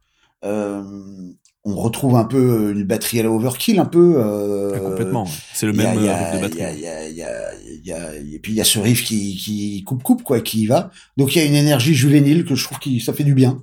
Euh, maintenant, ce qui me fait peur, c'est alors là, je peux pas évidemment euh, me prononcer avant de l'avoir écouté, mais c'est Les 71 77 minutes de mu- 77, 71. Ça, ça Bon bref, plus de de 60, minutes. euh, plus de 70, voilà, ça, ça me fait, ça me fait peur. Euh, mais, ce- le, mais, mais le morceau, je, je, je le trouve assez rafraîchissant et ça me plaît plutôt. Après, effectivement, t'as raison, hein. T'as raison. Après, dans la manière d'enregistrer, euh, on est maintenant dans quelque chose de très clinique, mais c'est valable pour tout le monde. Hein. Mhm.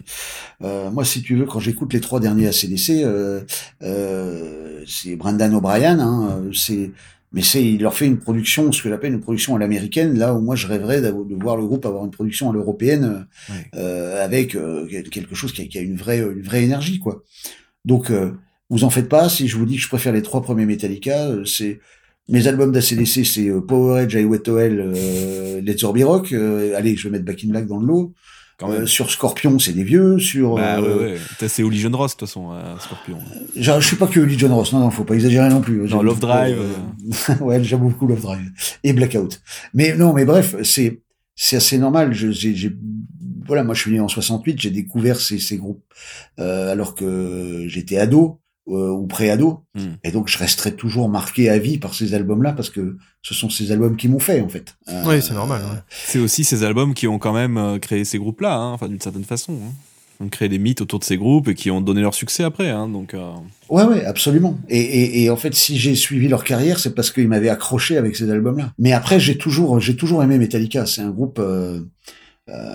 Je trouve que c'est un groupe qui pense à ses fans. Alors, euh, ça me désole de voir de voir Ulrich qui se fait massacrer comme ça, ou ou Kirk, même si je peux parfois partager euh, ses opinions de, de voilà des, des trop de wawa, trop de bon.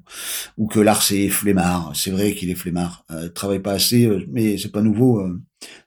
Il, il- il- il- James me le disait déjà lors de la fameuse interview dont je vous parlais en 99. euh, il oui. disait on peut on peut pas être toujours euh, avoir toujours la, la pêche euh, quand Lars nous fait un concert de merde. Quoi. Je- Bon. voilà, c'est pas nouveau. Mais en même temps, en même temps, je trouve je trouve ça assez désolant parce que Metallica, euh, Metallica a toujours été un groupe proche de ses fans. Le, le Met Club en est un bon exemple. Ouais. Euh, on en parlait avec euh, Guillaume il y a quelques jours. C'est un, un fan club qui a été euh, qui, qui, qui fonctionnait à, à- à perte. Euh, Il faut, faut Contre le savoir. l'avis du management. euh, contre l'avis du management, Metallica se faisait pas un sou là-dessus. Ils en perdaient.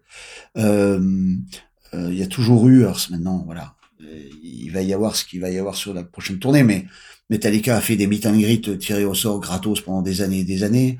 Euh, quand ils sortent un quand ils sortent un coffret, on peut voir les cinq premiers coffrets là qui sont sortis euh, euh, de, de Kill Them All au Black Album. C'est des trucs qui tuent euh, pour des prix finalement. Alors ça coûte cher, mais euh, quand on voit ce que certains groupes font en guise de coffret pour le même prix, euh, où ils te mettent deux bouts de plastique et trois CD, voilà, c'est c'est un groupe qui fait attention et il fait attention parce que euh, ces deux principaux instigateurs, particulièrement Lars, sont eux-mêmes des fans de leur groupe.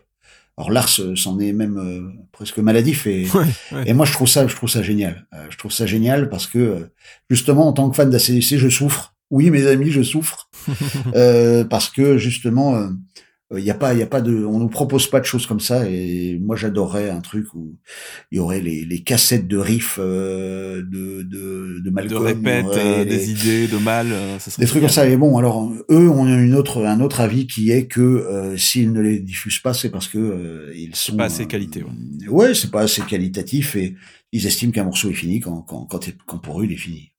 Donc, euh, mais mais voilà, Metallica, je les ai vus faire plein de choses. Le Snake Pit, c'est une idée géniale. Euh, ils ont ils ont toujours trouvé des trucs. euh, et, et, et je connais aussi certains certains certains fans français euh, qui les suivent depuis depuis depuis longtemps et ils ont toujours été très euh, euh, très bien accueillis, respectés.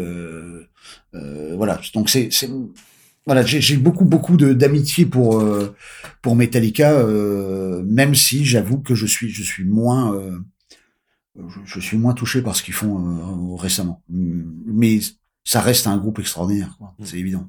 Euh, ce, qui, ce qui est intéressant aussi de voir, euh, peut-être peut-être qu'on peut un peu développer, c'est ton rapport aux, aux musiciens. La manière dont tu les vois, comment tu les juges et tu les places dans, dans toi, ta passion du métal, des, des figures comme celle de Lars Ulrich ou James Hetfield notamment, puisque c'est les deux principaux. Alors c'est c'est assez marrant parce qu'en fait euh, j'avais une vision de des quatre qui qui et, et c'est pour ça que j'ai j'ai jamais su quoi penser vraiment de Some, Some Kind of Monster.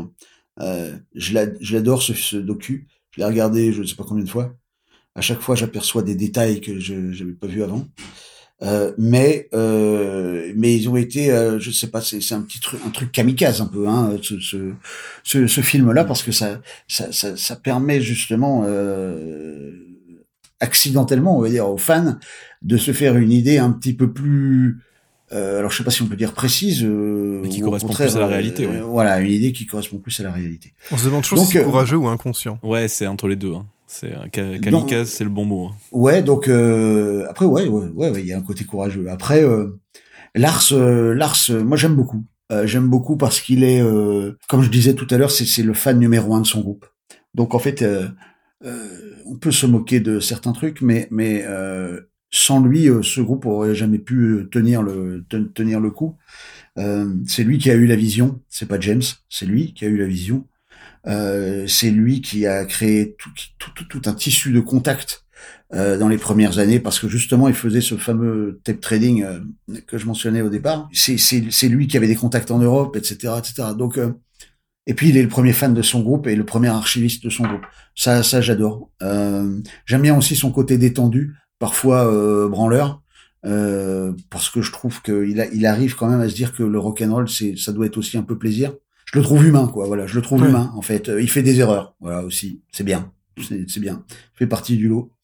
Après euh, James, bon bah James, euh, The Almighty James. En fait, moi je le voyais comme ça, The Almighty James. euh, euh, je suis, je suis, pff, je suis triste euh, par le fait que qu'on le sente en train de se faire broyer par la machine. euh, euh, c'est c'est limite si on n'est pas à, guetter de, non pas la chute, mais euh, il y a un côté voyeur euh, qu'ils cultivent d'ailleurs, hein, euh, euh, qu'ils- not- notamment qu'ils ont cultivé, euh, notamment en faisant ce, ce documentaire euh, Some Kind of Monster, mais aussi euh, en James par exemple en parlant récemment sur scène hein, et en disant voilà j'ai du mal, euh, c'est les autres qui m'ont qui m'ont soutenu. Bon, Ouais, au moment Voilà, du divorce avec sa femme euh, récemment. voilà, c'est c'est compliqué. Donc en fait, euh, je pense les, les, les, les fans, ils ont besoin de, ils ont besoin d'idoles. Et, et, euh, et James Hetfield, au fur et à mesure du temps, c'est devenu une idole au, au pied d'argile un peu quoi. Voilà, c'est donc euh, on perçoit ses faiblesses, ça le rend vachement plus humain. Mais je suis pas sûr que c'est ce que j'avais envie de voir euh, de, de, de, de James Hetfield. Voilà, Ouais. donc euh, par contre, bon, j'ai un, un respect euh, total aussi euh, sur le. C'est pour moi, il y a deux, euh, il y a deux joueurs de, de, de gratte en rythmique euh, dans le métal, enfin dans le métal ou hard rock. C'est c'est Malcolm Young et, et James Hetfield, quoi. Euh, James Hetfield, euh, voilà, je- j'aurais adoré savoir jouer comme lui. c'est non, voilà, bon, c'est c'est un c'est un mur, quoi. C'est un mur. Kirk, je suis, la- sa personnalité me touche moins parce que euh, il euh, il est, il est moins présent dans la musique, il est moins présent dans le business, il est moins présent au niveau interview. J'ai l'impression que c'est un peu euh, le Cliff Williams de, de Qui joue plus de notes quand même. Il joue de- plus de notes que Cliff quand même. oui, certainement. Ta- Oui, oui, beaucoup plus. Mais euh, là, là, c'est voilà, il, il a les bons côtés. Il a les bons côtés. Il est arrivé au bon moment, quoi. Ses performances sur les sur les derniers albums ne me ne me scotchent pas. C'est facile. Je ne suis pas guitariste, donc euh, c'est facile de juger. Ça veut pas dire grand chose. Ça me touche moins. Je pense, je, pense pas grand chose du, du personnage. C'est pas que je, je ne l'aime pas, mais c'est pas non plus que j'ai pas non plus une affection particulière. Euh, et niveau bassiste, alors là, c'est encore plus compliqué. Pour moi, Trujillo dans Metallica, c'est une aberration. hein. C'est pas une aberration technique, euh, parce qu'à l'évidence, le mec euh, fait plus que le boulot. Il y a aucun souci là-dessus. Euh, sérieux, concentré, appliqué. euh, c'est un très bon élève. Euh, Je l'adorais dans Suicidal et dans, dans Infectious, Ouais. euh, où je trouvais alors là pour le coup qu'il était parfaitement à sa place. Donc il est à sa place techniquement dans Metallica, mais euh, je trouve que, que depuis le départ de Jason Newsted, Metallica a perdu visuellement euh, quelque chose, c'est-à-dire euh, le truc où il se met euh, accroupi à faire la toupie, euh, voilà. du- C'est pas alors je lui je lui reconnais le mérite du naturel. Euh, il reste comme il est, ça c'est super.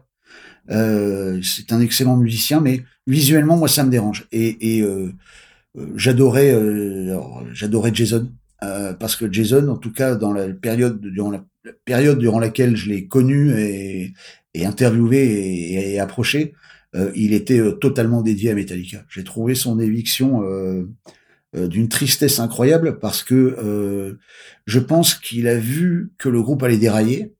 Il a essayé de les prévenir. Et en fait, le groupe n'a pas supporté, voilà, qu'il tire la sonnette d'alarme, l'a viré. Enfin, en fait, il est parti, mais il s'est fait virer. Mais enfin, bon, on est bien d'accord.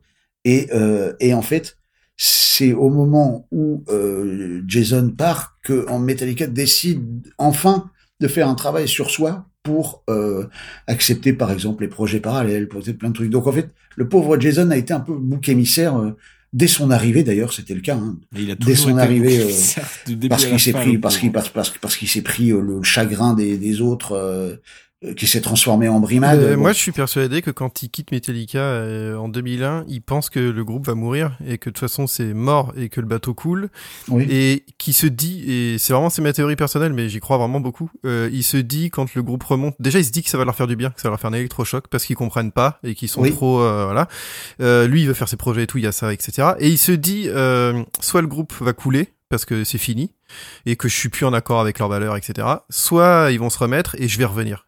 Et moi, je suis sûr, euh, si vous regardez dans les bonus de Some Kind of Monster, euh, Monster dans le DVD, il y a eu cette fameuse scène euh, où Jason les appelle et les engueule. il les traite de fagot, je crois, un truc comme ça, en disant ouais, vous Ouais. m'avez même pas rappelé, vous avez fait ci, parce qu'ils ont été sollicités pour un truc public, je sais plus exactement quoi.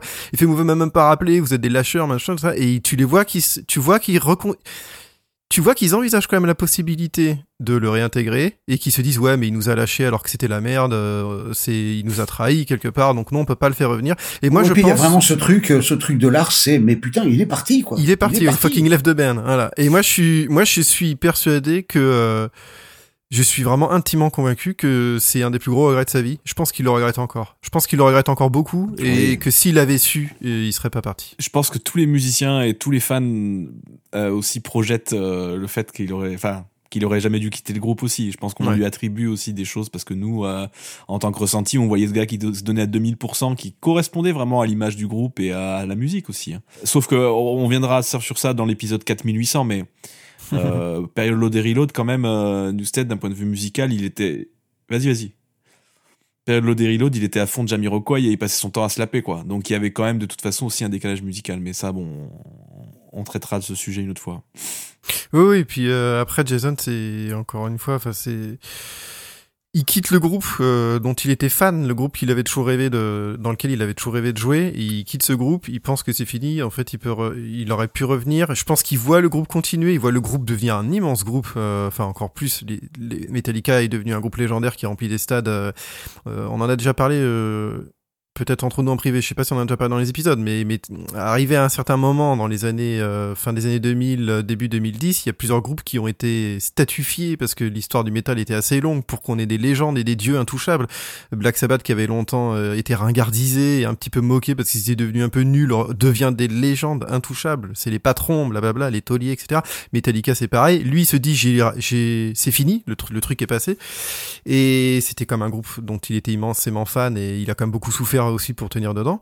Et je pense que là, effectivement, pour lui, c'est assez dur. Euh, c'est quelqu'un qui doit être très seul et c'est un truc que j'ai pu en plus expérimenter quand je l'ai vu quand il est venu avec Newstead euh, en, au Hellfest, donc 2014, je crois quelque chose comme ça. Je le vois, je le vois encore dans les dans les coulisses, dans les backstage du Hellfest, et je vois un mec super seul en fait. Parce que il est tout le monde le tout le monde le voit incroyable tous les gens qui passent à côté. C'est-à-dire il y avait les mecs je sais plus les groupes hein mais j'ai dit n'importe quoi mais il y avait les mecs de Paradise Lost les mecs de tu vois qui passent à côté qui sont pas des petits groupes qui sont quand même des mecs. Et il le voit et tu vois qu'ils le regardent pas avec des yeux normaux ils ont même presque peur de lui parler et lui il le sent tout ce poids du regard il le sent il sait que partout où il va tout le monde le voit comme Jason de Metallica et ça doit être- et, et il est finalement il est dans une situation qui est très étrange. Il est vraiment euh, Mais on je pense que ça doit être d'ailleurs à très des, on assiste d'ailleurs à des trucs délirants hein, quand ils ont fait la, la- quand ils ont publié le coffret euh, du, du Black Album. Ouais. Euh, tu, tu, tu vois Jason quand même qui qui qui qui, qui en fait un- une version, une vidéo euh, unboxing, tu vois. Tu te demandes mais qu'est-ce qu'il fout là en fait euh, je, je sais pas, il arrive pas à couper le cordon non plus. Euh, Ah, puis tu vois qu'il est extrêmement fier et tu vois qu'il y a beaucoup de nostalgie aussi. Moi, j'ai cet épisode m'avait marqué quand même quand il fait Ouais, l'unboxing. Parce que tu vois que, voilà, comme tu dis, il a pas coupé le cordon, ça reste non. quand même quelque chose d'important dans sa vie et je pense que, je pense sincèrement qu'il le regrette beaucoup et que sa vie est pas facile du tout depuis qu'il a arrêté. Mais, mais donc, tu vois, tu, tu, tu me demandais pour les, pour les personnages, bah, voilà, euh, Jason, je, ouais, la, la fin m'a rendu un peu triste aussi, mais j'avais beaucoup, beaucoup de respect pour le mec parce que je pense qu'il s'est donné, euh, euh, il s'est- donné euh, physiquement euh, euh, pendant, pendant tout, tout le temps qu'il a passé au sein du groupe. Je pense que c'était un mec super solide aussi. et qu'il y avait, il y avait des choses qui étaient cool avec lui quand il commençait à chanter un peu. je trouvais que c'était intéressant aussi. Voilà, reste pour moi, euh, je, je, je ne parle que de frustration décidément, mais le fait de pas avoir rencontré Cliff Burton, parce que il, suffit de regarder une vidéo ou des photos pour s'apercevoir à quel point ce mec-là a été euh, à part au sein du groupe, c'était une personnalité forte. J'aurais aimé voir euh, comment euh, comment Metallica aurait continué sans lui? Alors après, on peut se perdre en conjoncture, hein, mais euh, en tout cas, le personnage avait l'air super intéressant. Donc voilà. Donc si si on doit résumer, euh, euh, je serais, euh, je serais, je reste quand même sur le duo de tête, quoi, sans surprise. Hum, ouais. Et c'est ouais ouais. Et c'est des gens, tu as senti aussi en les rencontrant. Euh, T'as eu confirmation peut-être de l'image que tu avais d'eux en tant que fan. euh, ça s'est confirmé quand tu les as rencontrés? Écoute, j'ai, encore une fois, j'ai rien contre Robert, mais quand on le fait euh, en interview, c'est, c'est, euh, il peut, tu vois qu'il peut pas dire grand chose. Hmm. Euh, Il y a des, alors, il y a des choses qu'il sait qu'il ne peut pas dire ou qu'il ne veut pas dire pour se protéger ou pour protéger le groupe.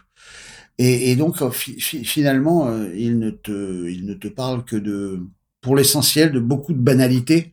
Parfois, de temps en temps, il lâche quand même un truc. Et, souvent, d'ailleurs, je, remarque que les gens sont tellement habitués à lire ces trucs sans faire attention que ils oublient qu'il a dit cette phrase où on comprend un peu le, le, duel, le, problème avec James, ou le, on comprend plein de trucs, mais son, son discours est tellement formaté, ou en tout cas auto-censuré, euh, que, mm. que, il est pas très intéressant en interview. Bah, pour l'avoir fait, c'est, c'est dur de le faire sortir de son truc. J'ai essayé un petit peu, j'ai réussi à le chatouiller un peu sur certains trucs, mais il y a un truc moi que j'ai ressorti de cette interview qui m'a vraiment marqué, c'est que justement en lisant entre les lignes, euh, on comprend très bien que dans le groupe il y a deux duos quoi. Il y a James et Lars qui décident de tout, et il y a les deux autres qui sont presque des employés et même Kirk, hein, c'est-à-dire. Et on voit bien qu'il y a beaucoup de choses dont ils sont pas au courant, qui ont, ils sont pas consultés et qui vivent leurs petits trucs entre eux et quand même leur petit doodle qu'ils faisaient sur scène, bah finalement c'est un peu leur petit truc pour exister dans ce groupe. Euh, c'est assez particulier quand même. Oui, c'est vrai, mais bon, c'est si tu regardes les grands groupes de de de, de, de métal, hein, euh, tu, tu prends tu prends euh, alors je sais pas tu prends Black Sabbath ça va être quand même euh, alors bon Black Sabbath allez on laisse tomber c'est compliqué.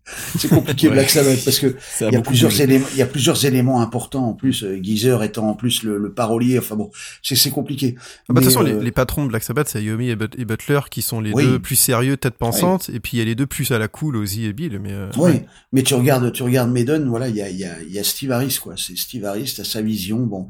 Dans mes dans CDC c'était c'était Angus c'est Malcolm Young. Là, là, tu as euh, de la même manière James et, Lars, c'est le tandem. Euh, l'un sans l'autre, euh, à mon avis, ne peut, je sais pas, ne peut, ne peut plus tenir, en tout cas Metallica. C'est vrai. Mais donc, ouais, ouais, non, beaucoup, beaucoup de, beaucoup de sympathie pour, pour, pour Lars. Et par rapport à James, c'est plus de, beaucoup de respect, quoi. Beaucoup de respect. Ouais. Mais c'est, ça fait, c'est bizarre de voir ce personnage quand même, pas s'effriter un peu, mais euh, reprendre un visage humain alors qu'à un moment il était euh, c'était le Almighty quand même. C'est pas c'est pas rien comme surnom tu vois. Le Almighty euh, le tout puissant quoi. Et c'est vrai que voilà c'était le c'était le mais c'est un point qu'on a déjà pu, c'est un point qu'on a déjà pu aborder avec Nico dans, dans le podcast, mais on, pense nous qu'il s'est un petit peu enfermé dans son image d'Almighty justement et qu'il a, il s'est retrouvé coincé un petit peu aussi là-dedans parce il l'a dit. Hein.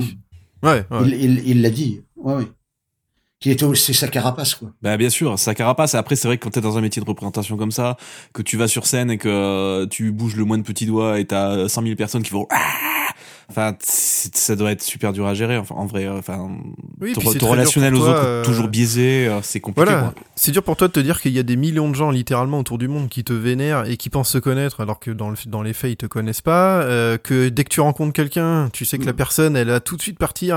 vous partez pas sur un pied d'égalité dans votre relation mm. sociale. Bah oui, voilà, c'est sûr que c'est pas évident. Surtout quand t'as une image légendaire comme ça. En plus, il y a le, la classe sociale qui n'est plus la même parce que Hetfield, en quelques années, bah, il est devenu millionnaire. Donc euh, tu, enfin, tu combines tout ça. Euh, bon, c'est normal, euh, c'est normal d'être déstabilisé à part ça, hein, de mal le vivre. Hein. C'est personne en théorie ne devrait bien le vivre. C'est, c'est pas possible en fait. Mais ceci dit, je pense que le, meilleur interlocuteur, là, je reviens sur des trucs un peu entre guillemets encore journalistiques, mais c'est, c'est Lars. Parce que parce que Lars était déjà c'est une pipelette incroyable, ce qui peut être aussi source de frustration en interview parce que si t'es un, t'as un temps limité euh, bah, tu peux lui avoir posé trois questions et puis voilà, euh, tes 40 minutes sont passées. Euh, mais par contre, si tu as la chance de l'avoir sur un créneau, euh, on va dire illimité, là, tu peux, c'est passionnant, quoi. C'est passionnant parce qu'il est, il connaît absolument tous les tenants, les aboutissants de Metallica. Donc, ah bah oui, bah nous là, nous là avec le podcast, euh, vu qu'on fait, on fait des recherches euh, quand même assez précises sur certains trucs qui doivent intéresser 1% euh, des fans, on adorerait avoir Lars pour qu'il nous confirme des trucs super importants, comme est-ce qu'il a amené la batterie de sa grand-mère sur le continent américain et est-ce que c'est hein. et est-ce que c'est celle-ci qui a été volée à Boston? Et ça, c'est des trucs, je sais qu'il nous donnerait la réponse et je pense que peu de gens lui ont demandé parce que tout le monde s'en fout. Mais lui, c'est vrai que t'as l'impression que c'est le gardien du temple, clairement. Mais si tu si tu regardes un peu, bon, tu sais que Lars il tenait un il tenait un espèce de d'agenda, enfin de journal. voilà, de, de journal. James l'a fait aussi, mais c'est vrai que Lars était très précis. Et, c'est marrant parce que c'est un point commun qu'il avait avec Steve Harris. Steve Harris aussi notait tout dès les, dès les débuts. Hein. Donc euh, combien de personnes au concert Est-ce que j'ai cassé une corde sur tel titre Un truc de fou. C'est possiblement Steve Harris qui lui a inspiré ça, puisqu'il a pris beaucoup de conseils auprès de lui au début. Ouais, je sais pas. En tout cas, c'est ça montre que quand tu tiens un journal comme ça, euh, tu viens de lancer un groupe, tu Hein, t'es, quand même convaincu, quoi. C'est la plus belle preuve que tu es convaincu que ça va, que ça va le faire. C'est Ouais. d'ailleurs pour ça que tu prends des notes. C'est pour plus tard pouvoir relater euh, dans, le, dans, dans le détail tout ce qui s'est passé au départ. Donc, faut avoir, euh, faut, faut avoir quand même un, un mental incroyable, je pense. euh. et c'est pour ça que ces mecs-là, des mecs comme Harris, euh, comme Ulrich ou, ou d'autres, euh, y arrivent. C'est parce qu'ils ont ce truc-là de plus que les autres. Bah, ça rejoint ce que tu disais tout à l'heure avec Joe Duplantier qui te dit euh, très Ouais. sérieusement, moi un jour je verrai pour Metallica. Et si tu Ouais, oui. rigoles un peu, il reste sérieux, il te fait non, non, mais tu verras. Et Ah oui, oui. c'est la différence. c'est ex- c'est exactement ça. Les mecs sont pas tout à fait comme les autres. Euh. Ils ont cette une extra détermination en plus. tu vois. Bah, C'est comme Michael Jordan, quoi. tu vois. ACDC qui voulait être le plus grand groupe de rock au monde, hein, et ils l'ont fait, quoi. Oui, oui, mais c'est après. Après, tu remarques quand même qu'il y, a- il y a un facteur commun à tous ces groupes, euh, c'est qu'ils ont travaillé comme des chiens. Ah Bah, c'est sûr. Euh, tu prends les les les tours euh, les tours dates de d'ACDC de, de de Metallica et tu regardes combien de concerts ils ont donné. Ouais, délirant. surtout dans les premières années, c'est juste euh, ils se sont fait eux-mêmes quoi. Ça, on peut pas, on peut pas leur reprocher. C'est vraiment un truc, un truc de dingo. La tournée Black Album, c'est un, c'est un truc à rendre fou n'importe quel mec qui est pas, euh, qui a pas la tête un peu sur les épaules quoi. Ah bah d'ailleurs c'est- ils ont fini, euh, ils ont fini. Ils ont fini, ils étaient, ils étaient à moitié dingues. Et euh, voilà. Lars Ulrich a dit lui-même à la sortie euh, de la tournée Black Album, il a dit c'est la première fois de ma vie que j'en ai marre de Metallica. Ouais. Moi, je sais pas si, je sais pas si t'as des bails là-dessus, mais moi, c'est vrai que le bouquin de Mick Wall fait beaucoup de sous-entendus. euh, Enfin, il y a plusieurs sources hein, qui font beaucoup de sous-entendus sur euh, l'arrivée de la cocaïne aussi dans le groupe. hein. Donc ça, euh, et période Black Album, apparemment, c'était, ça y allait. euh, Kirk, il est, il s'est bien donné, Lars aussi. Enfin, moi, je- après, je sais pas, c'est très difficile d'avoir des sources sérieuses là-dessus. Et c'est un soupçon alors- permanent, quoi. Ah non, c'est pas un soupçon, hein, c'est c'est vrai. Euh, nous, en fait, je me souviens avec Hard Rock, on avait, euh, on l'avait dit clairement. Euh, je sais plus dans quel euh, dans quel cadre, mais on l'avait écrit en tout cas, et ça nous avait valu euh, une volée de bois vert. Tu sais, à l'époque, on avait encore les les mecs qui t'écrivaient encore. Il y avait pas de, il y avait pas les mails et tout. Donc euh, c'était les sacs postaux, tu vois, les sacs en toile de jute là, la con. tu décachetais toutes les enveloppes et tout, et on en recevait énormément. Et euh, et donc on s'était on s'était fait tabasser là-dessus, les mecs prennent pas de coke, vous êtes un gna gna, machin tout.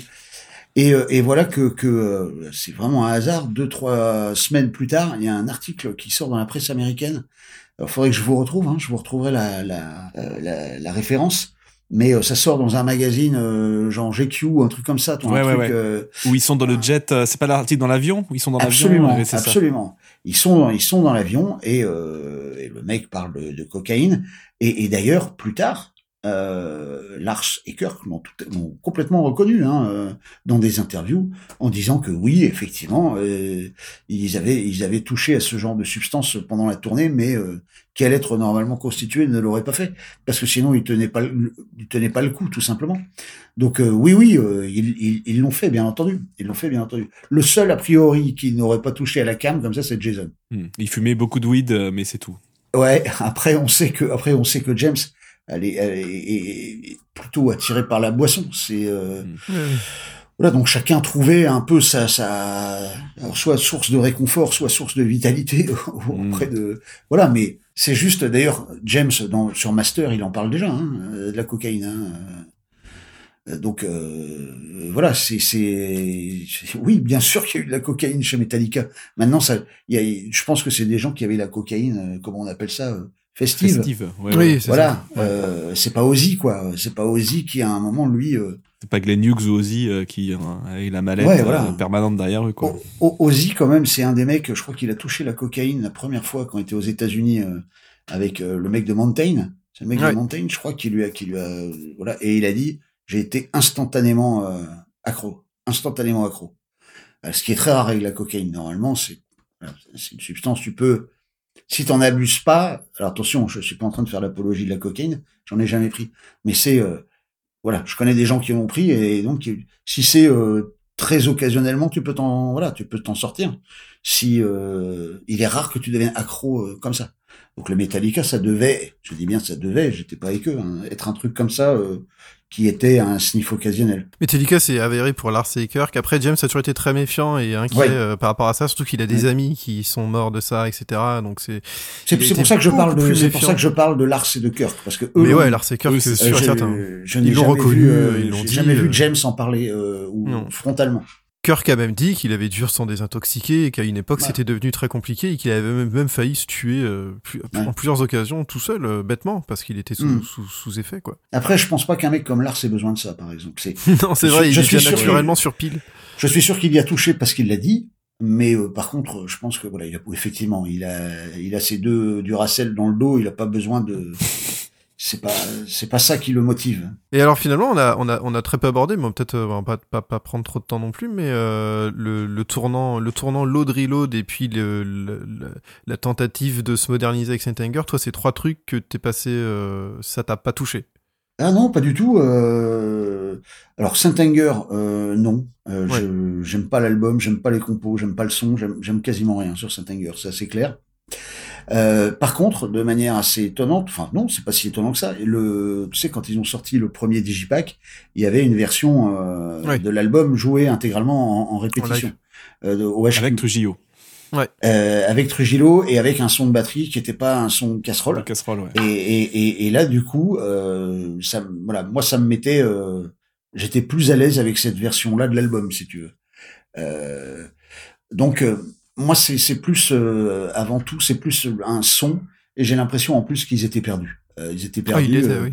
Alors, on le voit après dans le docu, mais le docu, il est sorti après l'album, hein, donc. euh, Ah j'aurais aimé que tout, ça- j'aurais aimé que tout ça sorte en même temps parce que tu comprends, ça te permet, ça te donne des clés pour mieux comprendre l'album. Oui, parce que ce qui est, ce qui est très intéressant, c'est qu'on entend souvent dire que Saint Anger est un album très courageux parce que ils font fi de tous les codes et euh, ils font que, ils en font qu'à leur tête, alors que dans les faits, au départ, ce qu'ils essayent de faire, c'est le contraire. Ils essayent de surfer sur ce qui marche, à savoir le néo-metal. Ouais, c'est surtout surtout Lars et, Lars et Kirk qui sont euh, qui, qui, qui sont influencés par des groupes comme System of a Down, des choses comme Ouais. ça, et qui euh, et qui voilà pensent que l'avenir est là.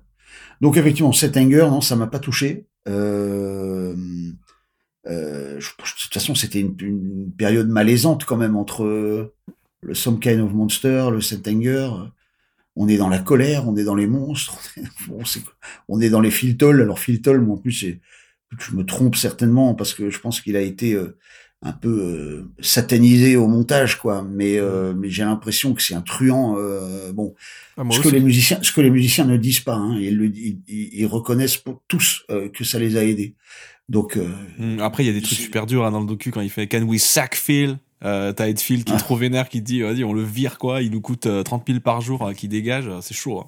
mais c'est chaud mais c'est c'est le moment où tu as l'impression c'est le seul moment dans le dans le docu où à partir du moment où il est parti à sa première euh, qu'il a claqué la porte et qu'il est parti en désintox c'est le seul moment où tu as l'impression qu'il refait il reprend le dessus quoi il reprend le dessus il s'aperçoit il, il se dit voilà faut, on va sortir de ce vilain rêve et donc on va virer Phil on va voilà on va il faut que ça s'arrête il faut que ça s'arrête et, euh, et je pense qu'ils font bien parce qu'il il a pas envie d'avoir quitté une dépendance pour en, pour en, pour en embrasser une autre, quoi, qui serait Phil Toll ou euh, la voilà. Et d'ailleurs Phil Toll, par contre, ce qu'on sait, hein, c'est qu'il est resté avec eux un certain temps encore après. Hein, euh, Ouais, il les a accompagnés sur le euh, début de la tournée. Donc je pense qu'il a été un peu diabolisé dans le dans le docu, Dans le docu. euh, mais il faut dire qu'il y a de quoi.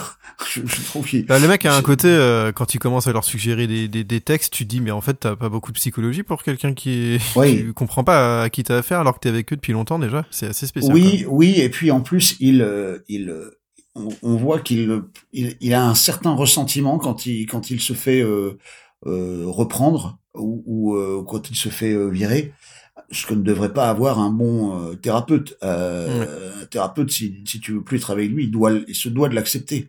Euh, il a pas à dire, mais non, euh, je, voilà, il a, c'est c'est le choix du, du client, c'est pas, le- enfin, du patient en l'occurrence. En fait, j'ai l'impression qu'il fait aussi, il fait quelque chose que ne devrait surtout pas faire justement un bon thérapeute, c'est qu'il s'attache vachement à eux et qu'il veut euh, Ah oui, faire partie oui. de leur cercle, un peu comme Ah oui. ce que Bob Rock a fini par faire aussi. C'est ça, exactement, c'est l'analogie Voilà. avec Bob Rock quoi. quand à un moment tu, tu, tu- on s'aperçoit quand même dans le docu que, que que Bob Rock putain il aimerait bien il aimerait bien il aimerait bien partir avec eux sur les routes il Ah aimerait bah oui. bien être leur bassiste Ouais. il aimerait bien et là je crois que c'est parce qu'en fait il le montre trop qu'en fait ça devient très vite euh, une option qui n'est pas qui n'est pas jouable Hum. euh, parce que justement il il arrive pas à faire la part des choses On- je disais que pour moi Trujillo visuellement n'était pas à sa place dans Metallica je, je je n'ose imaginer Bob Rock. euh, bon, d'ailleurs, quand on les voit, c'est génial ça dans le dans le documentaire, c'est quand on les voit euh, en train de jouer, en train de jouer sur un parking là.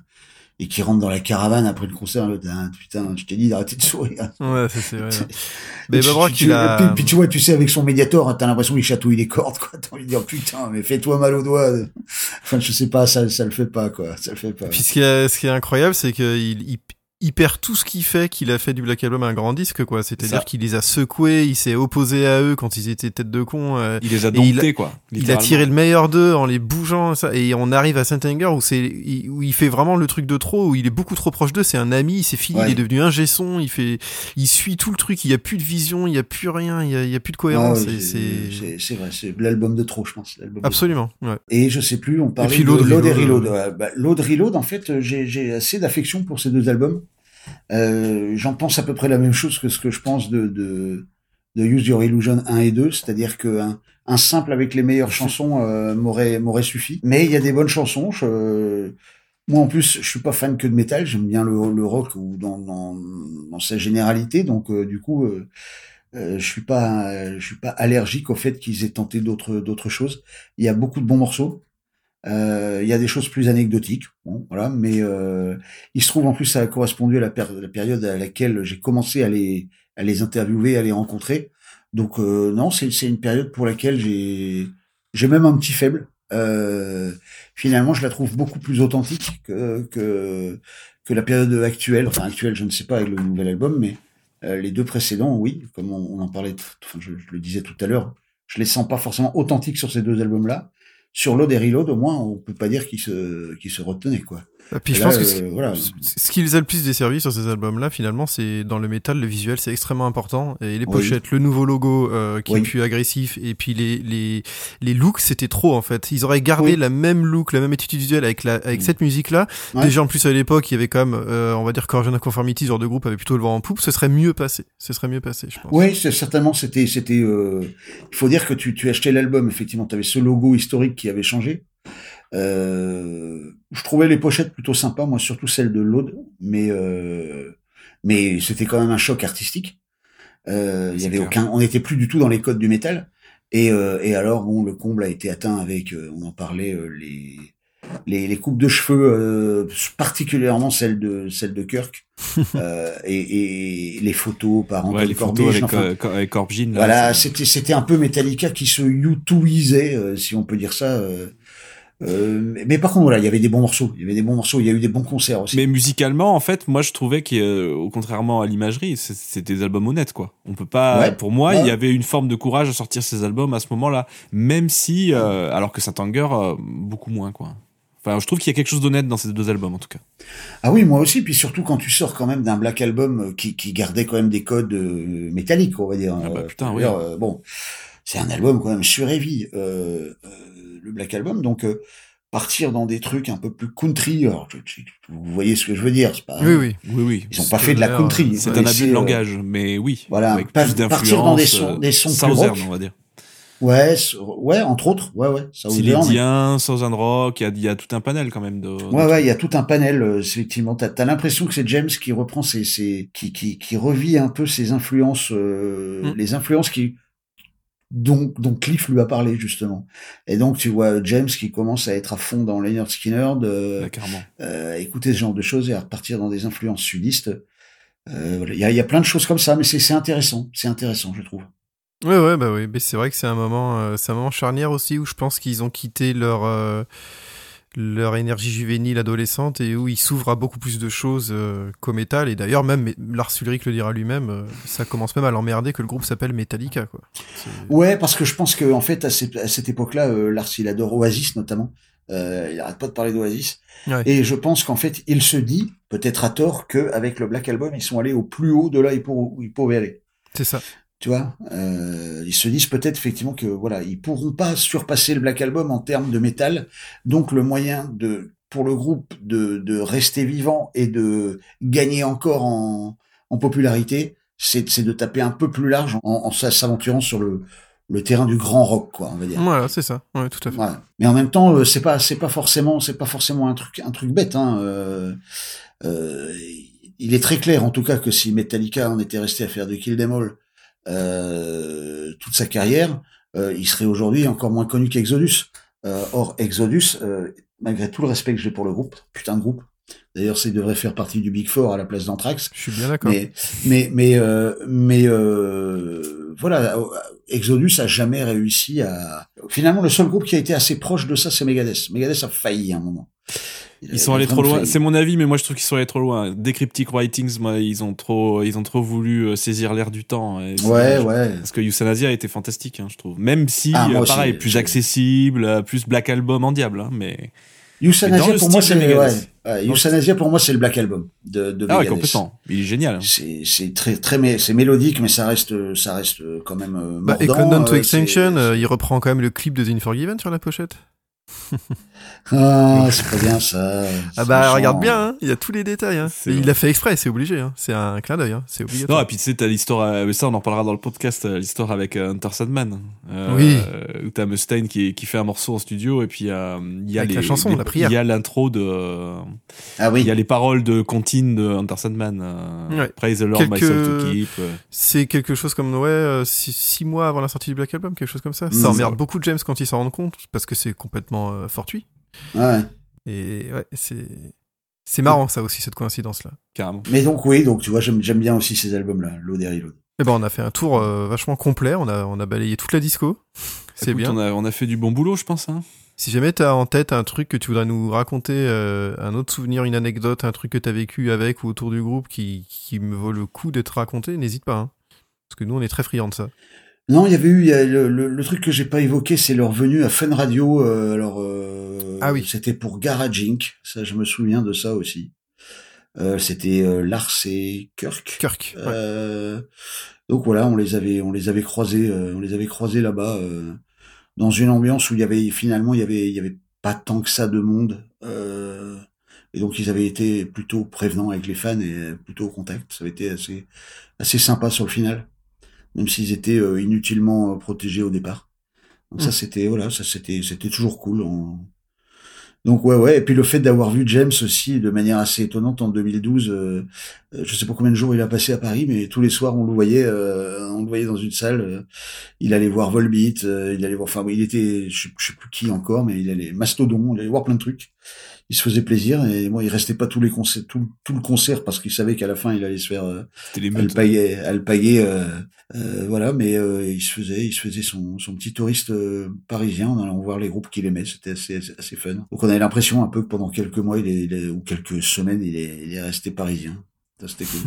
Parisien pour un mois. Et puis, Voilà, ouais, exactement. ça, ça- Lars Ulrich a eu, euh, a eu un appartement, un pied à terre près des Champs-Élysées. Les gens le croisaient assez souvent par là. ouais ouais, époque. ouais, ouais, Ouais. c'est vrai c'est vrai Donc du coup, ben merci Philippe hein, pour ce premier. euh, tu as tu as étraîné, euh, voilà, tu as étraîné nos, nos chaussures sales sur ton sur ton tapis. Ah, je vous ai saoulé hein je vous ai Ah, saoulé mais non, mais pas du tout, c'est tout Euh. l'inverse. Tu nous as ravis de, de Ah, tes ouais. anecdotes variées. Ça va parler coke, ça va parler de plein de trucs intéressants. Ah, Euh, tu, tu, tu, tu n'es qu'un vil flatteur mais je Ah là m'en souvenir- là, je saurais m'en souvenir j'ai dit Strapping You Lad au début, je savais que je, je savais que j'avais déjà eu ton cœur.